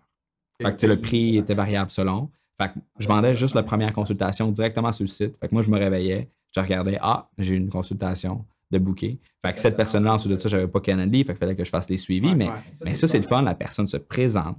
Puis les gens peuvent avoir le paiement à l'intérieur de Calendly maintenant. Fait que n'importe qui, là, qui, qui, qui, fait des bookings d'envie pour des consultations, peu importe mm-hmm. ce que tu fais, ça te prend un outil comme ça. Que ce soit Booksy pour les salons de beauté, pour les tatoueurs, pour n'importe quel truc de logistique ou ce que tu peux avoir en équipe, Calendly pour la consultation. Prenez ça, c'est magique. Puis ayez pas peur de demander quelque chose. Pas, besoin que ce soit comme 500 dollars pour, le, pour la, la, rencontre exploratoire si vous avez autre chose à vendre. Là. Euh, mais tu sais, un montant significatif, juste pour que les gens soient sérieux. ça fait le filtre, justement. C'est vraiment les gens motivés qui, vont. Et, tu règles un peu le problème des no-shows, les gens qui se présentent pas euh, au rendez-vous. Ah, je vais peut-être essayer ça. Et même dans Calendly, je sais pas si tu l'as dit, mais ils ont développé récemment la fonction, l'intégration avec PayPal. Donc, euh, les gens maintenant peuvent, dans Calendly, bloquer, en fait, choisir une plage horaire puis ils peuvent être dirigés, si tu paramètres ça, directement vers PayPal, tout ça à l'intérieur de Calendly. Personnellement, je préfère de loin Stripe, par contre. Euh, je pense que ça, le, système de paiement Calendly, je pense qu'il est intégré avec Stripe, si je me rappelle bien. Ben, peut-être que les deux, mais me semble que c'est PayPal, à ma connaissance. Ah, me ah. semble que c'est PayPal. Mais peut-être. Parce que, en tout cas, peut-être qu'ils l'ont développé. Si là, avec Stripe, c'est beaucoup mieux Stripe parce que Stripe te permet en dessous de ça, euh, pour poursuivre l'échange, mais tu peux créer tes, euh, tes, factures, tes invoices, euh, puis l'envoyer au client. Le client, sa carte de, crédit est déjà faite. business, tu peux. Ouais? ouais? Tu peux faire ta facturation. Ça, j'en fais aussi des fois. Ouais, ouais, je suis tellement pas PayPal, moi. Moi, je les deux, honnêtement. Euh, PayPal et Stripe. Mais en gros, c'est ça. Fait que moi, comment ça marche, le processus là, au début? Fait que moi, c'est l'appel d'introduction. Non, non, on se perd dans les détails techniques. l'appel d'introduction. Fait que euh, j'en ai 70% des gens qui se présentent effectivement au rendez-vous. Fait que souvent, c'est un 15 à 20 minutes. On parle, euh, j'apprends à connaître la personne. Même, j'y donne de la valeur gratuitement. Souvent, les gens arrivent, ils ont déjà des questions comme comment je peux faire pour, euh, exemple, organiser ma to-do list? C'est quoi, quel outil tu me conseilles? Je donne gratuitement un, un minimum de valeur aux gens.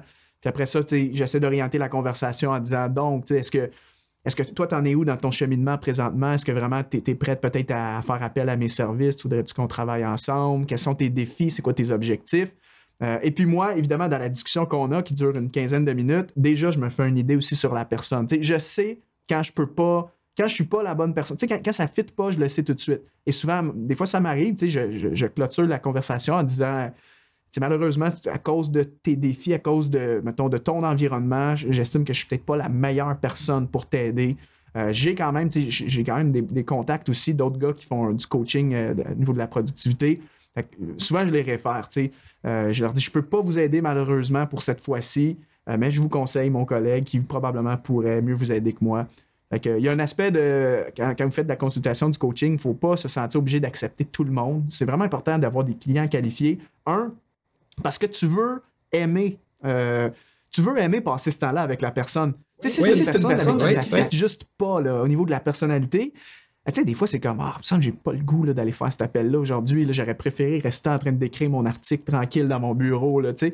fait que, mais tandis que quand c'est une personne inspirante, à ce moment, moi, j'ai des clients vraiment inspirants. Là, pour vrai, à ce moment, j'ai des, des, clients dans le domaine de la politique, des artistes, des comédiens. Euh, puis c'est des gens, des achievers, des gens qui, qui, ont, qui, qui veulent accomplir, qui ont des rêves, puis qui savent que s'ils veulent atteindre un autre niveau dans leur vie, il faut qu'ils s'organisent mieux, il faut qu'ils se disciplinent, il faut qu'ils mettent en place des outils. Fait moi, quand j'ai une clientèle vraiment qualifiée, des gens avec qui ça fit, ben moi, ça me motive. Puis je, retire énormément de gratification, même du coaching que je fais. Souvent, je finis l'appel de, de une heure, puis je suis comme moi-même, je suis motivé, puis je suis comme yes, tu sais, c'est un, bon moment, puis je pense que je l'ai aidé, j'ai orienté la personne, j'ai fait une différence dans sa vie. Fait que, euh, moi, c'est comme ça que ça se passe au niveau du coaching. Et souvent, on ne sait jamais non plus. Euh, sais, justement, tu dis que c'est important d'aimer les gens avec qui tu fais la consultation. Tu sais, dans le temps que j'en faisais, euh, j'ai plusieurs de mes clients qui sont devenus des amis par la suite. Euh, Gabriel Berthiaume Sanson qui fait des formations sur l'alimentation hypotoxique est venu dernière fois à la rencontre secrète de la tranchée. C'était la première fois que j'ai rencontré en live. On s'est parlé comme 50 fois sur Skype, même après ça par la suite, juste parce que on, on voulait comme keep up avec ce que l'autre personne faisait. Euh, Pierre-Luc Lafontaine, qui, qui, est un acteur, qui, qui était peut-être intéressé à peut-être faire une formation sur l'acting. Euh, que, à chaque fois qu'on se voit à Star, c'est super le fun. tu vas rencontrer des gens, puis en fait, c'est le fun. Mm-hmm. Mais personnellement, je me suis rendu compte que la consultation, à cause de ce que tu as dit euh, précédemment, qui est, ben, t'es tanné, ben, pas tanné, mais toi, tu donnes souvent les mêmes conseils aux gens, parce que les gens ont souvent la même problématique. Clairement. Tu sais, personnellement, à la fin, je chargeais quand même cher de l'heure, je suis autour de 200. Fait que charger 200$ pour installer un pixel Facebook. Ouais, c'est ça. Personnellement. Tu le réfères vers un article, tu sais, puis. J'étais pas capable. la personne, elle, la voit la valeur, elle veut, elle veut te payer pour que tu le fasses, elle est contente d'être encadrée, mais moi, je suis en beau tabarnak. Parce que je suis comme, man, non, Prends un gars dans ton équipe, puis paye-y. Puis, c'est là que la formation est rentrée. Puis je pense que c'est un petit peu le même processus. Ben, aujourd'hui, pour moi, c'est nouveau. Là, je le vis. Là, ça fait même pas un mois. Je, je, je sais que j'ai franchi un autre step dans ma business. J'ai passé à un autre niveau maintenant que j'ai la formation. Parce que pour vrai, puis justement, on peut aussi peut-être aller vers tranquillement vers l'autre question que tu m'avais posée, c'est le processus derrière la formation. Quel beau segue. Ouais, c'est ça. Parce que la formation, qu'est-ce que j'ai fait? En fait, c'est que j'ai cumulé tout ce que. En fait, les fameux conseils que je donnais tout le temps dans mes coachings, dans mes conférences, les fameuses questions que je répétais à chaque fois dans mes coachings, tout ça, je l'ai pris puis je l'ai packagé dans une formation. Euh, ce qui veut dire qu'en date d'aujourd'hui, mon processus a changé. Si quelqu'un, j'ai toujours ma page sur mon site web, genre coaching, donc les gens peuvent toujours me booker pour un 20 minutes euh, appel découverte. Donc, j'accepte encore systématiquement tout le monde. Je, prends le 20 minutes avec eux, mais aujourd'hui, mon discours a changé. Maintenant, même dans l'appel découverte, je n'accepte pas personne en coaching directement. Maintenant, j'ai dit aux gens, regarde, je te conseille ma formation. Euh, si tu veux, puis je fais ça des fois, je dis à la personne, si tu veux, je t'offre la formation, le prix est tel montant, et je te donne, inclus dans la formation, je te donne une heure de coaching gratuit. Dans le fond, suis la formation. je te dis que tu vas avoir peut-être 80% de réponses à tes questions, parce que c'est toujours la même affaire que les gens me demandent, tu sais, et ça, je couvre ça dans ma formation. Mais si après avoir suivi la formation, tu as encore des questions, il y a des choses que je n'ai pas couvertes, tu as besoin de quelque chose vraiment plus personnalisé parce que ton contexte est particulier, mettons, ben, c'est là que le coaching peut entrer en ligne de compte. Pour moi, maintenant, à partir de maintenant, c'est une stratégie que je vais mettre en place. Je ne ferai plus de coaching directement. Il faut premièrement que tu aies suivi le cours, pour avoir accès à moi en coaching. Donc, encore une fois, j'ai déjà commencé à faire ces accompagnements-là en ce moment. Euh, et c'est fou parce que juste le coaching est, beaucoup plus passionnant à faire pour moi. Déjà, tu sais, un, j'arrive avec la personne, la personne a déjà l'impression de me connaître. Elle vient de m'écouter pendant 10 heures dans le cours, fait que elle connaît ma personnalité. Fait que souvent, on arrive au bout euh. C'est des téléconférences, là, on est sur Zoom ou sur Skype. la personne est comme Hey, salut Mathieu, je suis content, c'est cool, euh, ta formation est vraiment bonne, ça m'a aidé. Euh, fait en partant, on part pas de zéro. on part peut-être, la personne est déjà à mi-chemin, mettons, dans son processus, puis là, mon coaching est vraiment plus ciblé de l'aider puis d'apporter peut-être l'information que j'ai pas couvert dans la formation. Fait que ça, c'est vraiment cool. Comme, j'ai hâte de voir dans les prochains mois, prochaines années, où est-ce que ça va m'amener. Et euh, ce qui est génial, c'est que ça va aussi me libérer un peu de la contrainte de temps, d'échanger tout le temps mon temps contre, euh, contre de l'argent. Quand Parce que mon modèle d'affaires avant la formation, c'était clairement mon revenu venait de mes services. Là. Si je faisais pas de coaching, si je faisais pas de formation dans des entreprises, il n'y avait pas de revenu pour mon entreprise. Et, euh, je n'étais pas capable même de vivre de mon entreprise jusqu'à tout récemment. Là je pense qu'avec le cours en ligne, parce que maintenant, ben, c'est du revenu passif, tu sais. Ben, ça va vraiment m'amener dans un autre euh, niveau. Je vais pouvoir rejoindre plus de gens. Euh, mes coachings vont être plus ciblés. J'aurai plus d'impact dans la vie des gens. Et moi, ça me libère. Ça va me libérer du temps, je veux pas, pour faire d'autres choses. Ouais. ouais, Puis définitivement, sur tes, euh, sur tes pages de vente, tu sais, l'idée de vendre ton coaching juste à, aux clients de ta formation, de un, ça démontre leur sérieux à vouloir implémenter ta méthode. Ça. mais de deux, moi, ce que je te recommanderais de, de, de, faire, en tout cas, moi, ce que j'ai testé à mes débuts, euh, c'est que lorsque tu voulais acheter une de mes formations, on te proposait d'acheter la formation, pas de consultation, la formation avec une heure de consultation, la formation avec un package de 5, 6, 10 heures, peu importe. Moi, c'était 8. Euh, et ça, ça te permet de vendre, d'avoir des tiers de prix. Et les tiers de prix, c'est une, une façon d'optimiser tes revenus qui est euh, significative, dans le sens que tu vas peut-être avoir 25% des gens qui vont acheter la version plus chère, puis tu vas avoir un 10% qui vont acheter l'autre plus cher. Sauf que si celle que tu vends plus chère, tu vends 2000 mm ben, les revenus sont là. Et non seulement ça, écoute, ce que je vais dire, c'est un peu de la merde, là. J'en suis conscient que c'est de la merde. Je ne le savais pas avant de le faire. C'est juste une constatation de la réalité du marché. Ce n'est pas un conseil que je te propose aux gens. Les gens vont pouvoir faire qu'est-ce qu'ils veulent avec cette information-là. Hein? Les gens ne prenaient pas nécessairement leur consultation. OK, ah ouais. Ils payaient 1500 pièces de plus pour avoir un accompagnement. Finalement, il te, il, te contactait jamais là, pour prendre le rendez-vous. Non. OK. Euh, c'est autant que les gens vont. C'est comme que ce que j'expliquais dans mon infolette, les gens achètent un changement, ils n'achètent pas l'effort. Et, et je sais pas quoi. J'aimerais vraiment ça que les gens soient pas comme ça. Euh, maintenant, je le fais plus parce que ben, pour plusieurs raisons. Juste parce que je n'ai pas nécessairement le temps de faire la consultation. J'en offre encore dans les promos, euh, mais juste une heure. Puis je ne fais pas plus. La personne a veut m'engager pour plus, je ne le ferai pas. Euh, mais le petit package pour upseller, ça peut augmenter tes, revenus.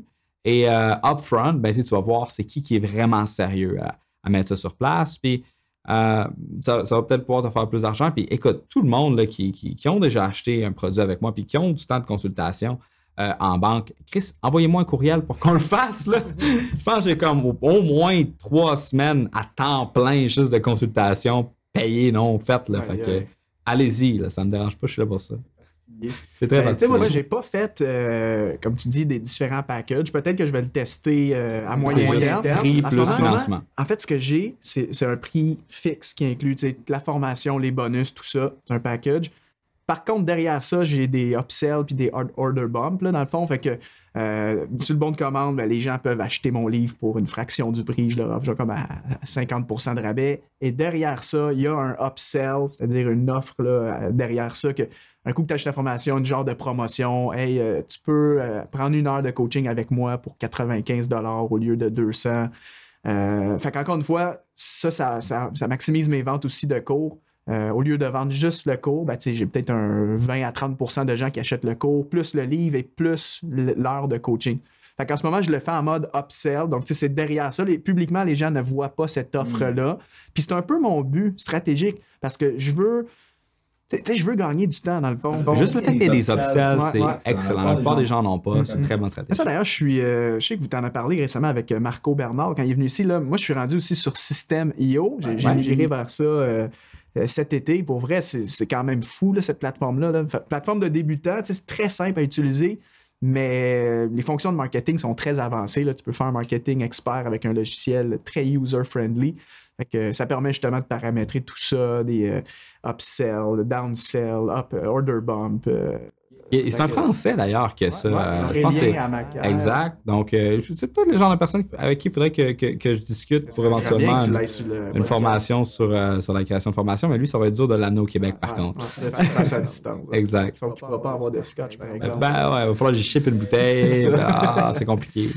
Ouais, mais écoute, j'aimerais ça qu'avant qu'on parle un peu du processus de création de ta formation, que là, les gens savent, bon, ben, c'est quoi cette formation-là? Fait qu'on va regarder, c'est quoi les différents euh, éléments de ta formation, qu'est-ce que tu enseignes, c'est quoi ta méthode, etc. Puis ensuite de ça, on va, on va regarder euh, comment, est-ce que tu as structuré ça, puis comment tu l'as lancé. Yes. Fait que la formation s'appelle Maîtriser et optimiser son temps. Fait que c'est vraiment c'est un cours en ligne sur la gestion du temps et des priorités. Fait que ça, ça s'adresse clairement aux entrepreneurs, genre de travailleurs autonomes, euh, web entrepreneurs, les, gens qui sont débordés, qui. Euh, des gens qui ont un certain contrôle sur leur emploi du temps et qui doivent vraiment se discipliner, prendre les choses en main pour être plus performants, atteindre un autre niveau dans leur entreprise. Ça s'adresse aux professionnels qui, dans le contexte de leur travail, sont juste débordés, trop de responsabilités, n'arrivent pas à atteindre leurs objectifs. Euh, même certains, j'ai des étudiants, beaucoup d'étudiants qui sont aux études, ils ont tendance à procrastiner, puis là, ils sont comme, non, faut que je me prenne en main parce que je vais échouer mon, mon programme d'études, j'ai des étudiants. Mais clairement, la formation s'adresse à ces gens-là. Euh, c'est un contenu, dans le fond, qui, qui est structuré. Dans le fond, la, manière que j'ai structuré le cours, déjà, comme je l'ai mentionné, c'est que j'ai pris les meilleurs conseils que j'ai répétés depuis 2015. je fais de la consultation et des formations depuis 2015.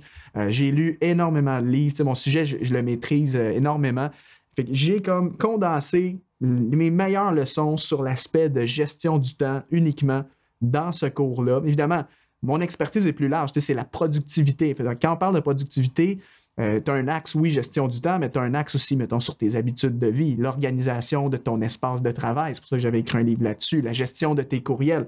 C'est at large, ça c'est le gros sujet. Mais cette formation-là, c'est vraiment gestion du temps. Fait comment organiser ses journées, euh, comment définir ses priorités? Quoi faire quand tout semble urgent, important? C'est quoi que je devrais faire aujourd'hui? C'est quelle est ma priorité? Euh, comment garder le focus justement sur son planning? Comment se discipliner à, tous les jours pour faire ce qu'on a dit qu'on ferait? Ça, c'est le gros défi des gens. Euh, des fois, des gens se disent bon, OK, parfait, je vais commencer à planifier mes journées et tout.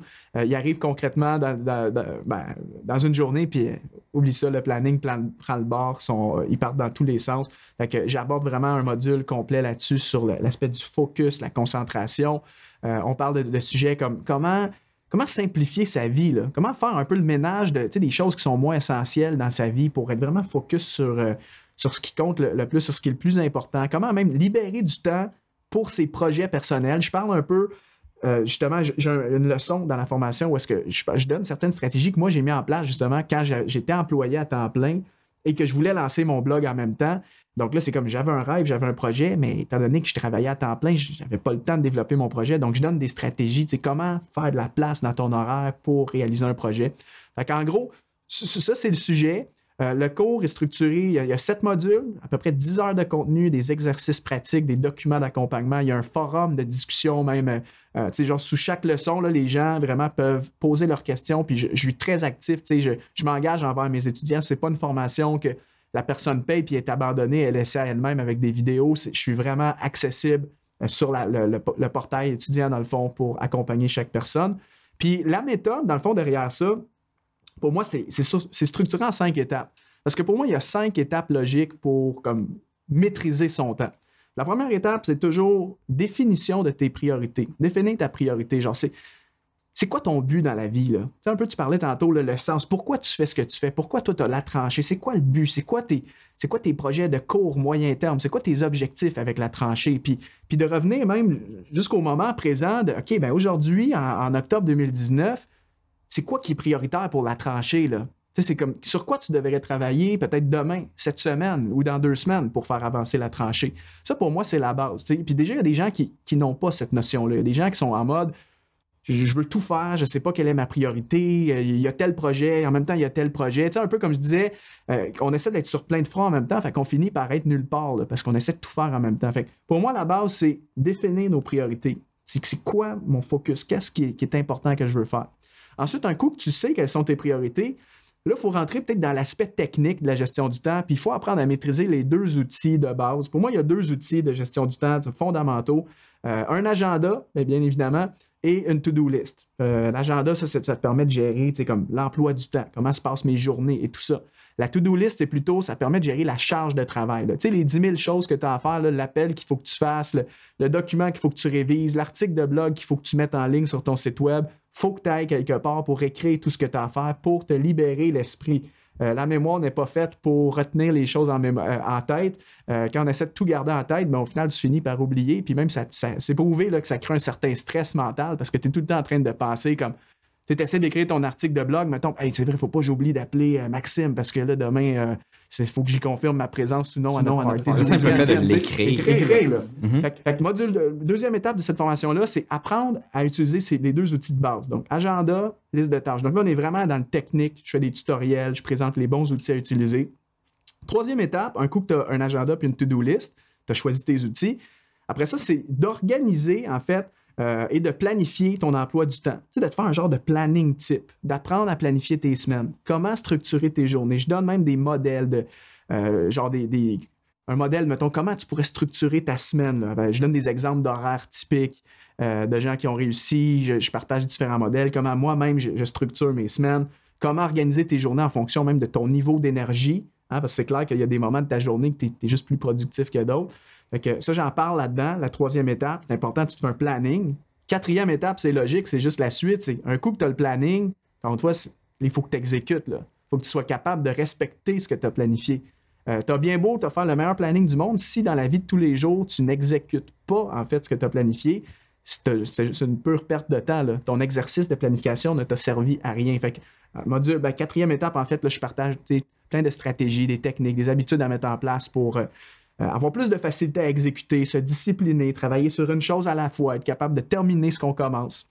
Euh, et la cinquième et dernière étape de cette démarche-là pour maîtriser son temps, après ça, c'est justement se simplifier la vie, se réduire, réduire notre charge, focus sur l'essentiel, qu'est-ce qui compte, qu'est-ce qui est superflu, comment est-ce que je peux trouver le moyen d'avoir même plus de temps libre, profiter plus de la vie, de ne pas juste vivre pour mon travail, mais de euh, oui, être efficace dans mon travail, être bien organisé, mais tu sais, j'ai du temps pour ma famille, j'ai du temps pour mes passions, mes projets personnels et tout ça. Fait que le cours structuré en cinq étapes de même. Et ça, c'est quelque chose que tu, l'as comme dit à la fin, comme pour ta famille. Euh, souvent, en tout cas, une des critiques que, j'ai, que, je reçois, même pas une critique, mais un commentaire plutôt, c'est Olivier, t'es pas marié, t'as pas d'enfant, t'as aucune idée de la réalité que je vis, j'en ai pas toi, c'était beau, là. T'es un jeune, t'as de l'énergie, t'as du temps. Toi, t'as, une femme, puis euh, t'as un kid? Non, non, non, pas encore l'enfant. C'est pas encore l'enfant? Ok, ok, ok, ok. Je pensais que t'avais un enfant. C'est écoute, Oui, on a. Parce que ça, c'est tout un autre volet, comme balancer la vie familiale avec la réalité de. Écoute, c'est tough. Et, et je veux pas dire que c'est impossible, ça ne l'est pas. Je connais plein de gens qui le font puis qui ont un enfant, mais c'est une difficulté additionnelle. Il y a des groupes Facebook. Il y a eu, euh, euh, bon, Roxy Valade a eu euh, membre entrepreneur pendant un certain temps. C'est brandé autour de ça parce que c'est un problème. Mm-hmm. Il y a beaucoup aussi de, gens sur la tranchée. Ça, je trouve ça quand même drôle. Écoute, on va digresser quelques secondes pour juste mentionner que il y a beaucoup de filles qui utilisent leur congé de maternité pour se partir une business en ligne parce qu'ils n'aiment mhm. pas leur job et ils veulent passer plus de temps à la maison avec leur kids, ce qui est complètement euh, euh, une bonne chose pour elles, mais je trouve que c'est un peu un manque de respect pour leur employeur. Mais, mais, euh, mais le, le, le, quand tu as déjà un horaire de temps qui est chargé, quand tu veux te lancer un autre projet ou continuer d'aller plus vite, il y a plein de concepts clés qui sont importants à considérer. Écoute, on pourrait peut-être commencer à discuter de, certains de ces concepts-là. Puis même, je pense, écoute, euh, j'ai offert dans la newsletter, en fait, tous les gens qui vont s'inscrire à ta formation. Le lien est présent sur le post Facebook pour ceux qui l'écoutent présentement ou ceux qui l'écoutent. Euh, peuvent tout simplement aller au latranchée.com slash podcast pour avoir accès au lien. Euh, ceux qui s'inscrivent avec le lien d'affiliation que j'ai, je vais leur donner trois mois d'abonnement gratuit à la tranchée qui contient un, paquet de formations euh, gratuites pour aider les gens, bien sûr, à se lancer dans peu importe le projet qu'ils veulent euh, se lancer. Ou encore, s'ils sont déjà membres, je vais donner des crédits l'équivalent de trois mois. Euh, mais non seulement ça, mais je pense que je vais offrir le PDF et l'audiobook du livre Double ta valeur. parce que c'est un bon guide accompagnateur, justement, mm. aux, différents, aux différentes choses que tu mentionnes. Et dans Double ta valeur, ce que, euh, lorsque j'ai fait la planification de ce livre-là, il y avait un chapitre, justement, qui était destiné à Bon, ben, c'est beau, tu vas augmenter ta productivité. Quels sont les outils que tu peux utiliser? Mm-hmm. Là, toi, tu as parlé d'agenda, tu as parlé de planification du temps. Euh, tu sais, c'est pas tout le monde qui a un, Tu vas avoir un app de to-do. OK, fine. Combien d'entreprises fonctionnent sans logiciel de gestion de projet? Hmm. C'est une entreprise présentement. Tu n'utilises pas Asana, tu n'utilises pas euh, Monday.com, tu n'utilises pas ce genre d'outils-là.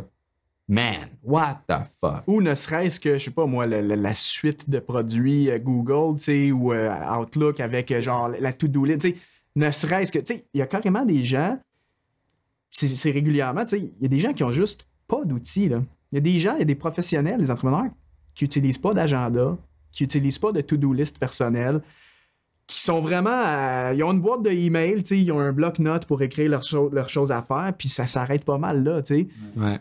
Fait que. Non, Qu'est-ce qui est. Un des conseils personnellement que j'ai reçu en productivité qui a eu le plus grand impact, c'est si tu veux que quelque chose se fasse, il faut que tu bloques un temps dans ton horaire pour le faire. Et quand ce temps-là arrive, tu fais rien d'autre que ça. ça. Et ça, clairement, dans la formation, dans le module 5, je crois, module 5, c'est vraiment, ça, je parle de cette stratégie-là, c'est la technique du time blocking, dans le fond, d'apprendre à utiliser son agenda pour se réserver des blocs de temps, des plages horaires. Ça, pour moi, c'est dans le top 5 des, stratégies de gestion du temps les plus importantes à mettre en place. Puis c'est mm. clairement, c'est si, si c'est pas sur le calendrier, souvent, ce n'est pas fait. Là. Pourquoi? Parce que le fait de mettre quelque chose dans ton agenda, c'est une preuve d'intentionnalité parce que souvent dans la vie, on fonctionne avec des il faudrait bien que. Hein, il faudrait bien là, que je mette à jour mon article sur mon site web. Il faudrait bien que j'appelle Simon parce que là, ça fait trois mois que je n'ai pas pris de ses nouvelles. Il vient d'avoir un enfant. Il faut, faut, que je l'appelle. souvent, est, on est comme ça. On se dit il faudrait bien que. Mais tant que tu ne fais pas quelque chose d'intentionnel, c'est-à-dire soit de t'écrire une tâche dans ta to-do list du jour ou de carrément bloquer un temps dans ton agenda pour faire la tâche, souvent, ça va juste rester un il faudrait que et ça ne se fera juste jamais. Tu vas tout le temps le reporter.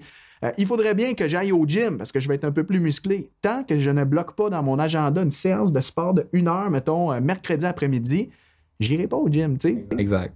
Euh, ça, c'est vraiment important. Le time blocking, tout le monde, chaque professionnel, chaque entrepreneur devrait comprendre ça. Pour moi, c'est la base. Là. Tu peux pas aujourd'hui être en affaires, être sur le marché du travail si tu n'as pas ce concept de base-là.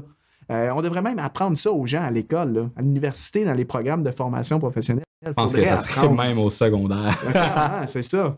Et, le, fait justement de, bloquer un certain euh, temps dans ton agenda, c'est pas juste de démontrer une intention pour faire une action, mais c'est également d'établir une hiérarchie à travers tes priorités. Et ça, c'est quelque chose qui est excessivement important. Dans le sens que euh, faire quelque chose et également ne pas faire quelque chose d'autre. Et ça, c'est important. Euh, il y a tellement de choses qu'on peut faire dans une journée pour être capable d'avoir des résultats. C'est quoi le, la méthode Pareto? C'est quoi le 20% des mm-hmm. choses que tu peux mm-hmm. faire qui vont avoir le plus grand impact sur ce que tu fais? C'est quoi ton air d'impact? Ça, ça c'est un, honnêtement, c'est un terme j'avais lu ton livre Double ta valeur. Je sais que tu parlais de ça, le concept de l'air d'impact, l'impact zone. C'est un concept littéralement que j'ai repris de toi, puis je te cite régulièrement quand, je parle de mon sujet, parce que moi j'avais un terme. Avant même que je lise Double ta valeur, j'avais une, leçon de productivité qui est dans la vie, il faut savoir faire la distinction entre nos deux types d'activités. Honnêtement, n'importe qui, n'importe quel professionnel ou entrepreneur pourrait prendre sa vie là, au niveau professionnel, puis distinguer tout ce qu'il y a à faire en deux catégories. Des activités d'impact et des activités de soutien. Activités d'impact, c'est les activités justement à haute valeur ajoutée, haut rendement. Ça, soit ça génère du revenu, soit ça, ça amène ton entreprise plus loin, ça t'amène une satisfaction intérieure, ça, c'est fructueux, ça amène du résultat. Activités d'impact.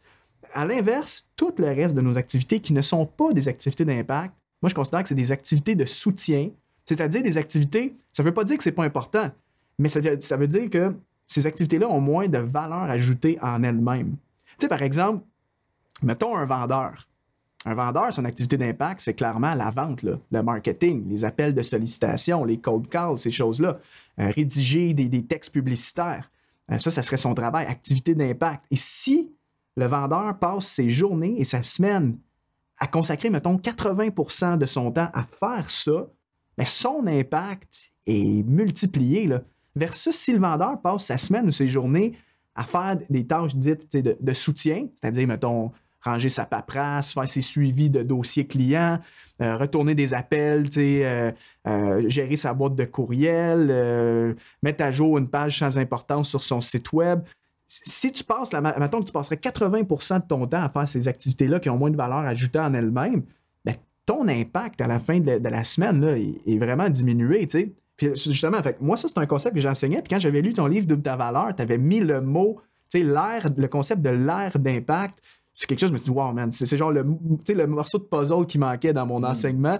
C'est tellement vrai parce que chacun de nous, peu importe ce que vous faites, même à la maison, on a tous un air d'impact. si on fait l'exercice, moi, je vais vous donner un exemple avec ma vie en ce moment, euh, dans ma sphère de vie vraiment entrepreneuriale.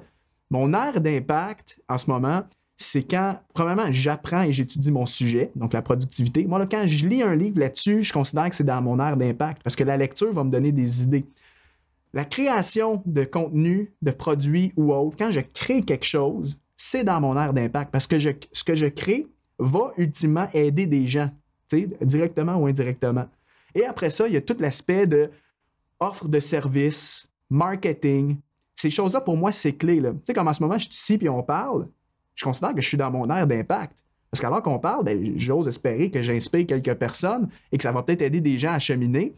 Fait que moi, dans le fond, si je passe la majorité de mes semaines à étudier mon sujet, à créer quelque chose, à faire mon marketing pour mieux promouvoir mes services, euh, à offrir mes services, que ce soit d'accompagner quelqu'un, donner une conférence, une formation, ben, au bout de la semaine, si je fais que ça de ma semaine, pour vrai, je vais être un gars très productif, puis au bout du temps, je vais avoir accompli énormément de choses dans la vie. Là. Mm. Et à l'inverse, ben, tout le reste dans ma vie, mettons la maintenance de mon site web, euh, je dirais, service technique, le service à la clientèle. Mettons, il y a un bug avec la formation, la plateforme de cours ne marche pas. Euh, tout ce qui est courriel, appel téléphonique, paperasse, ma comptabilité, je fais ma propre comptabilité, je suis comptable de formation. Euh, tout ça, pour moi, c'est des activités de soutien, là, tu comprends? Fait qu'encore une fois, mon but, c'est de, en fait, c'est de faire en sorte que mes activités de soutien me prennent le moins de temps possible à l'intérieur d'une semaine. Moi, je veux, passer la majorité de mes journées et de mes semaines à faire des activités d'impact. Puis, même, la productivité, c'est oui, de, minimiser le temps que tu passes à, faire euh, des, activités de soutien, donc automatiser autant que possible la grande majorité de ce genre de choses-là, mais c'est également de systématiser ton aire d'impact pour faire en sorte mm-hmm. que tu sois capable d'être plus rapide et plus efficace dans, cette ère-là. Et, je peux donner peut-être un exemple mm. plus down to earth aux gens qui nous écoutent présentement. L'ère d'impact, c'est pas juste lorsqu'on parle de travail. OK? C'est pas juste euh, qu'est-ce que tu fais pour gagner ta vie, c'est également, bon, ben, tu sais, avec tes amis, ton système social, hmm. c'est quoi qui a le plus grand impact? Dans, dans tes relations avec tes êtres chers, avec ta famille, qu'est-ce qui a le plus grand impact? Dans ton divertissement personnel, qu'est-ce qui a le plus grand impact? Est-ce que tu es vraiment heureux à regarder une émission de télévision qui a été faite avec le, un budget de merde, avec une histoire de merde, avec des acteurs de merde, mais tu l'écoutes parce que, genre, Flash ou Arrow, c'est-tu les pires shows de l'histoire? tu sais, personne, écoute, c'est juste moi peut-être qui est bizarre un peu, mais j'aime ça être. Euh, combien de fois, mettons, ok, t'es avec, euh, mettons, avec ta blonde, avec ta femme, peu importe, tu vas faire une sortie qui n'est pas une sortie. C'est comme tu vas écouter une émission plate ensemble. Mm-hmm. Bon, mais ça, c'est pas dans ton aire d'impact relationnel. Clairement. Qu'est-ce que tu pourrais faire comme activité significative? De qualité, tu sais, quelque chose de même qui. Exact. Donc, de maximiser la qualité, comme que tu viens de mentionner, de chacune de tes expériences pour en avoir le meilleur retour sur investissement dans ta vie personnelle, autant que dans la vie professionnelle.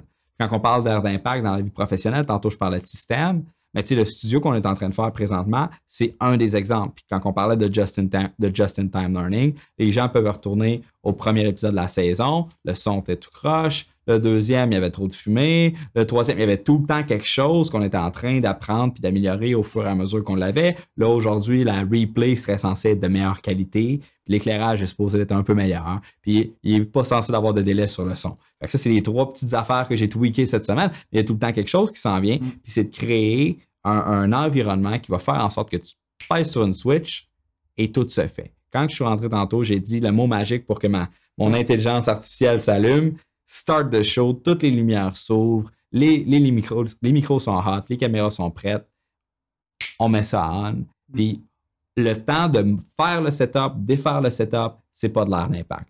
Le temps qu'on est présentement ensemble en train de streamer, en train d'enregistrer le podcast, ça, c'est de l'air d'impact. Mm-hmm. D'écrire un courriel pour envoyer ce contenu-là à tout le monde, ça, c'est de l'air d'impact. D'optimiser le titre pour faire en sorte que les gens prennent la peine de lire, ça, c'est de l'air d'impact. Et il y a, ah, le podcast de Reed Hoffman, euh, Masters of Scale, très intéressant. Fascinant comme podcast. Très, très bonne valeur de production, ce podcast-là. Je capote ses audios seulement. Mais, tu sais, dans le temps, il y avait comme des shows de radio où tu avais des histoires, puis tu avais des effets sonores, puis tu avais des mises en scène. Lui, il fait ça avec son podcast. Et euh, il a interviewé, parce que lui, Reed Hoffman, et faisait partie, en fait, qui est le fondateur de LinkedIn, faisait partie de la PayPal Mafia. Et il racontait dans le temps que PayPal euh, était en, mode growth. Il y avait un gros problème au niveau du sport. leur app fonctionnait pas. C'était de la merde. Fait le support en lien avec le cash, les gens, ils veulent du sport mm-hmm. tout de suite. Ils se sont dit, on ne fait pas de sport. On règle le problème en premier. Une fois que le problème va être réglé, on va faire le support. Mais là, on va dire quoi au monde? Ça marche pas? Ça marche pas? Fait pendant un an, ils ont mis tout leur effort, ils ont répondu à aucun courriel. Les gens se présentaient chez PayPal pour être capable d'avoir de. Ils disaient non, on sait pas ce... non, c'est pas ici les bureaux de PayPal. Ils fakaient mm. pour être là. Fait puis une fois qu'ils ont réglé le problème, là, le support est devenu une priorité. Et la leçon que Reed en tirait, c'était lorsque tu es un entrepreneur, c'est important de laisser brûler, de choisir quel feu vaut la peine d'être laissé brûler. Mm-hmm. C'est la même chose en entrepreneuriat, c'est la même chose en productivité parce que tu ne fais pas le choix lorsque tu bloques ton temps pour quelque chose entre quelque chose de productif et de non productif. Tu fais le choix entre quelque chose d'extrêmement productif et de quelque chose de très productif également, mais un peu moins productif. Tout mm-hmm. est important. Mm-hmm. Ah, c'est ça. C'est ça. Tout est quand même important. C'est pour ça que traditionnellement, ceux qui ont déjà lu un livre de gestion du temps, la fameuse matrice d'Eisenhower, comme le cadran là, où est-ce que tu as comme les choses importantes, non importantes, urgent, non urgent. Euh, moi, ça, c'est un outil que j'utilise, mais que j'ai adapté. Je l'ai personnalisé, puis j'ai enlevé les mots important, non important. Parce que pour vrai, surtout si on est entrepreneur, tout ce qu'il y a à faire a quand même une importance. Là. je veux dire, admettons, mettre à jour, en ce moment, là, une des vraies tâches qu'il faut que je fasse, il faut que je mette à jour ma page à propos. Je ne peux pas dire que mettre à jour ma page à propos, ce n'est pas important. C'est faux. C'est important, ma page à propos. Mais entre créer mon cours en ligne qui va générer du revenu, qui va changer ma vie, mon modèle d'affaires, euh, qui va impacter des gens aussi, ou mettre à jour ma fameuse page à propos, l'impact n'est pas le même. En fait, donc, j'utilise jamais, moi, les termes important, non important. J'utilise vraiment impact versus soutien. Ah, puis c'est vraiment, je pense, en termes de valeur ajoutée. Quelle des deux activités a la plus grande valeur ajoutée, tu sais? Hmm. Ça, c'est puissant. Quand tu vois les choses de même, puis honnêtement, dans le cadre d'une journée, puis même moi, c'est un défi pour moi, là, dans la vie de tous les jours, des fois, il faut que je me ramène à l'ordre. Tu sais, des fois, je suis comme, je me dis, j'ai un avant-midi, j'ai trois heures devant moi. OK, là, je vais mettre à jour ma page à propos. Là, des fois, j'ai comme une prise de conscience après dix minutes. Je suis comme, hey, c'est pas le bon moment, là. Mon, mon heure, mes trois heures qui sont devant moi, il faut que je commence à mettre en ligne mes vidéos, mettons, pour ma formation en ligne. Il faut que je commence à rédiger ma page de vente. Il faut que je commence à travailler sur mon tunnel de vente de, cours en ligne. Tu comprends? il faut avoir cette conscience-là dans la vie de tous les jours, de réfléchir en termes de valeur ajoutée. Quelle activité a la plus grande valeur ajoutée maintenant dans cette période de temps-là qui est devant moi? C'est une réflexion quotidienne qu'il faut faire. C'est excessivement difficile pour. Est-ce que tu as lu le livre euh, de War of Art? Non, j'allais dans ma bibliothèque, je ne l'ai toujours pas lu par contre. C'est, honnêtement, c'est un must pour tous ceux qui ont un problème, de, qui doivent créer du contenu créatif sur une base régulière. Ce livre-là, c'est absolument fantastique. Euh, puis la façon qu'il présente ça, justement, c'est la guerre de l'art. Mm-hmm. C'est une guerre. Une guerre entre toi et cette entité mythique qui est la résistance que j'ai discuté dans Double ta valeur, qui, qui, qui, qui, existe et que tu crées toi-même involontairement et contre qui tu dois te battre, c'est contre toi-même, mais c'est contre cette résistance-là qui t'habite. Et euh, très, très intéressant comme livre, j'adore, je recommande fortement. Euh, rapidement, euh, dernier truc, vite, ton petit truc préféré, ton petit quick tip comme quick and dirty à partager sur la productivité. Après ça, on va parler du lancement de ton cours en ligne. Je dirais productivité, moi, c'est le. En fait, c'est le fait d'être conscient de nos trois trois ressources essentielles. Comme l'être humain, là, chaque, on est tous pareils, on a trois ressources qui nous sont données et c'est trois ressources qu'on doit gérer. Souvent, on parle en termes même euh, gestion du temps, gestion du temps, mais c'est pas vrai. La gestion du temps, c'est pas juste ça. Euh, ce qu'il faut gérer, en fait, c'est le temps, l'attention et l'énergie. Temps, attention, énergie. C'est comme, c'est une formule. C'est comme temps fois attention fois énergie si, n'importe quel, à n'importe quel moment, si une des trois ressources n'est pas présente, ta productivité est, sabotée complètement. On prend un exemple. Admettons que j'ai du temps. Je suis chez moi, c'est euh, jeudi après-midi, j'ai tout mon après-midi devant moi, parfait. Là, je pourrais me dire, c'est super, ben, je vais travailler sur mon cours en ligne, j'ai l'après-midi. Disons qu'à l'inverse, je n'ai pas d'énergie. Disons, je me suis couché trop tard la veille. J'ai mal mangé. Le midi, j'ai été manger une grosse poutine. On est au Québec. Euh, et là, j'étais en digestion en plein après-midi, puis je, cogne des clous, je suis juste fatigué. Je viens de saboter, en fait, ma productivité de l'après-midi à cause de ça. J'avais du temps, j'avais pas d'énergie, ma productivité est, nulle, elle scrap. Euh, je serais pas capable d'entrer dans un mode créatif, puis euh, ça risque d'être difficile.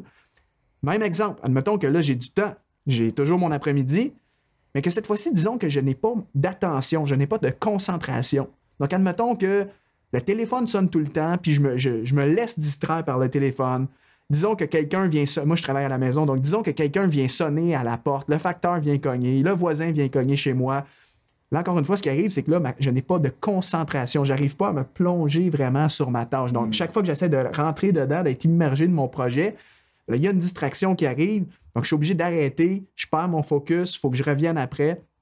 Tu comprends? Fait ça, en termes de productivité, pour moi, c'est une des leçons clés, là, vraiment de tout le temps être conscient de si je vais être productif aujourd'hui, j'ai trois euh, facteurs que je dois m'assurer de maximiser. Il faut que je m'assure, un, de trouver du temps. Donc, la formation sur la gestion du temps va vous aider à faire ça, trouver du temps.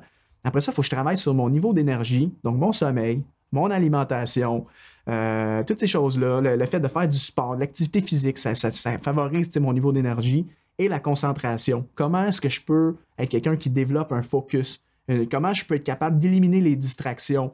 Euh, ne serait-ce des fois qu'en allant dans les choses techniques, euh, euh, ben, fermer ton téléphone, mettre un. Il existe des applications, genre des bloqueurs de distraction, tu t'empêches l'accès à tes emails pendant une durée, à tes réseaux sociaux. Donc, tu sais, pour ceux qui manquent de discipline pour être plus focus, ça peut aider. sans productivité, pour moi, c'est une des leçons clés que justement, dans une prochaine formation, le prochain cours en ligne que je vais sortir va sûrement être là-dessus, plus l'aspect des habitudes pour être productif et tout. Ça, c'est clairement une leçon vraiment importante. Là. Ouais, moi, je trouve ça intéressant que tu aies, séparé, en fait, l'énergie et la concentration. Parce que dans, dans, Double ta valeur, je l'avais mis ensemble, je pense, de mémoire. Il euh, faudrait que je vérifie, là, mais euh, j'avais fait un petit peu la même chose que toi, mais moi, j'avais dit que c'était, en fait, l'information.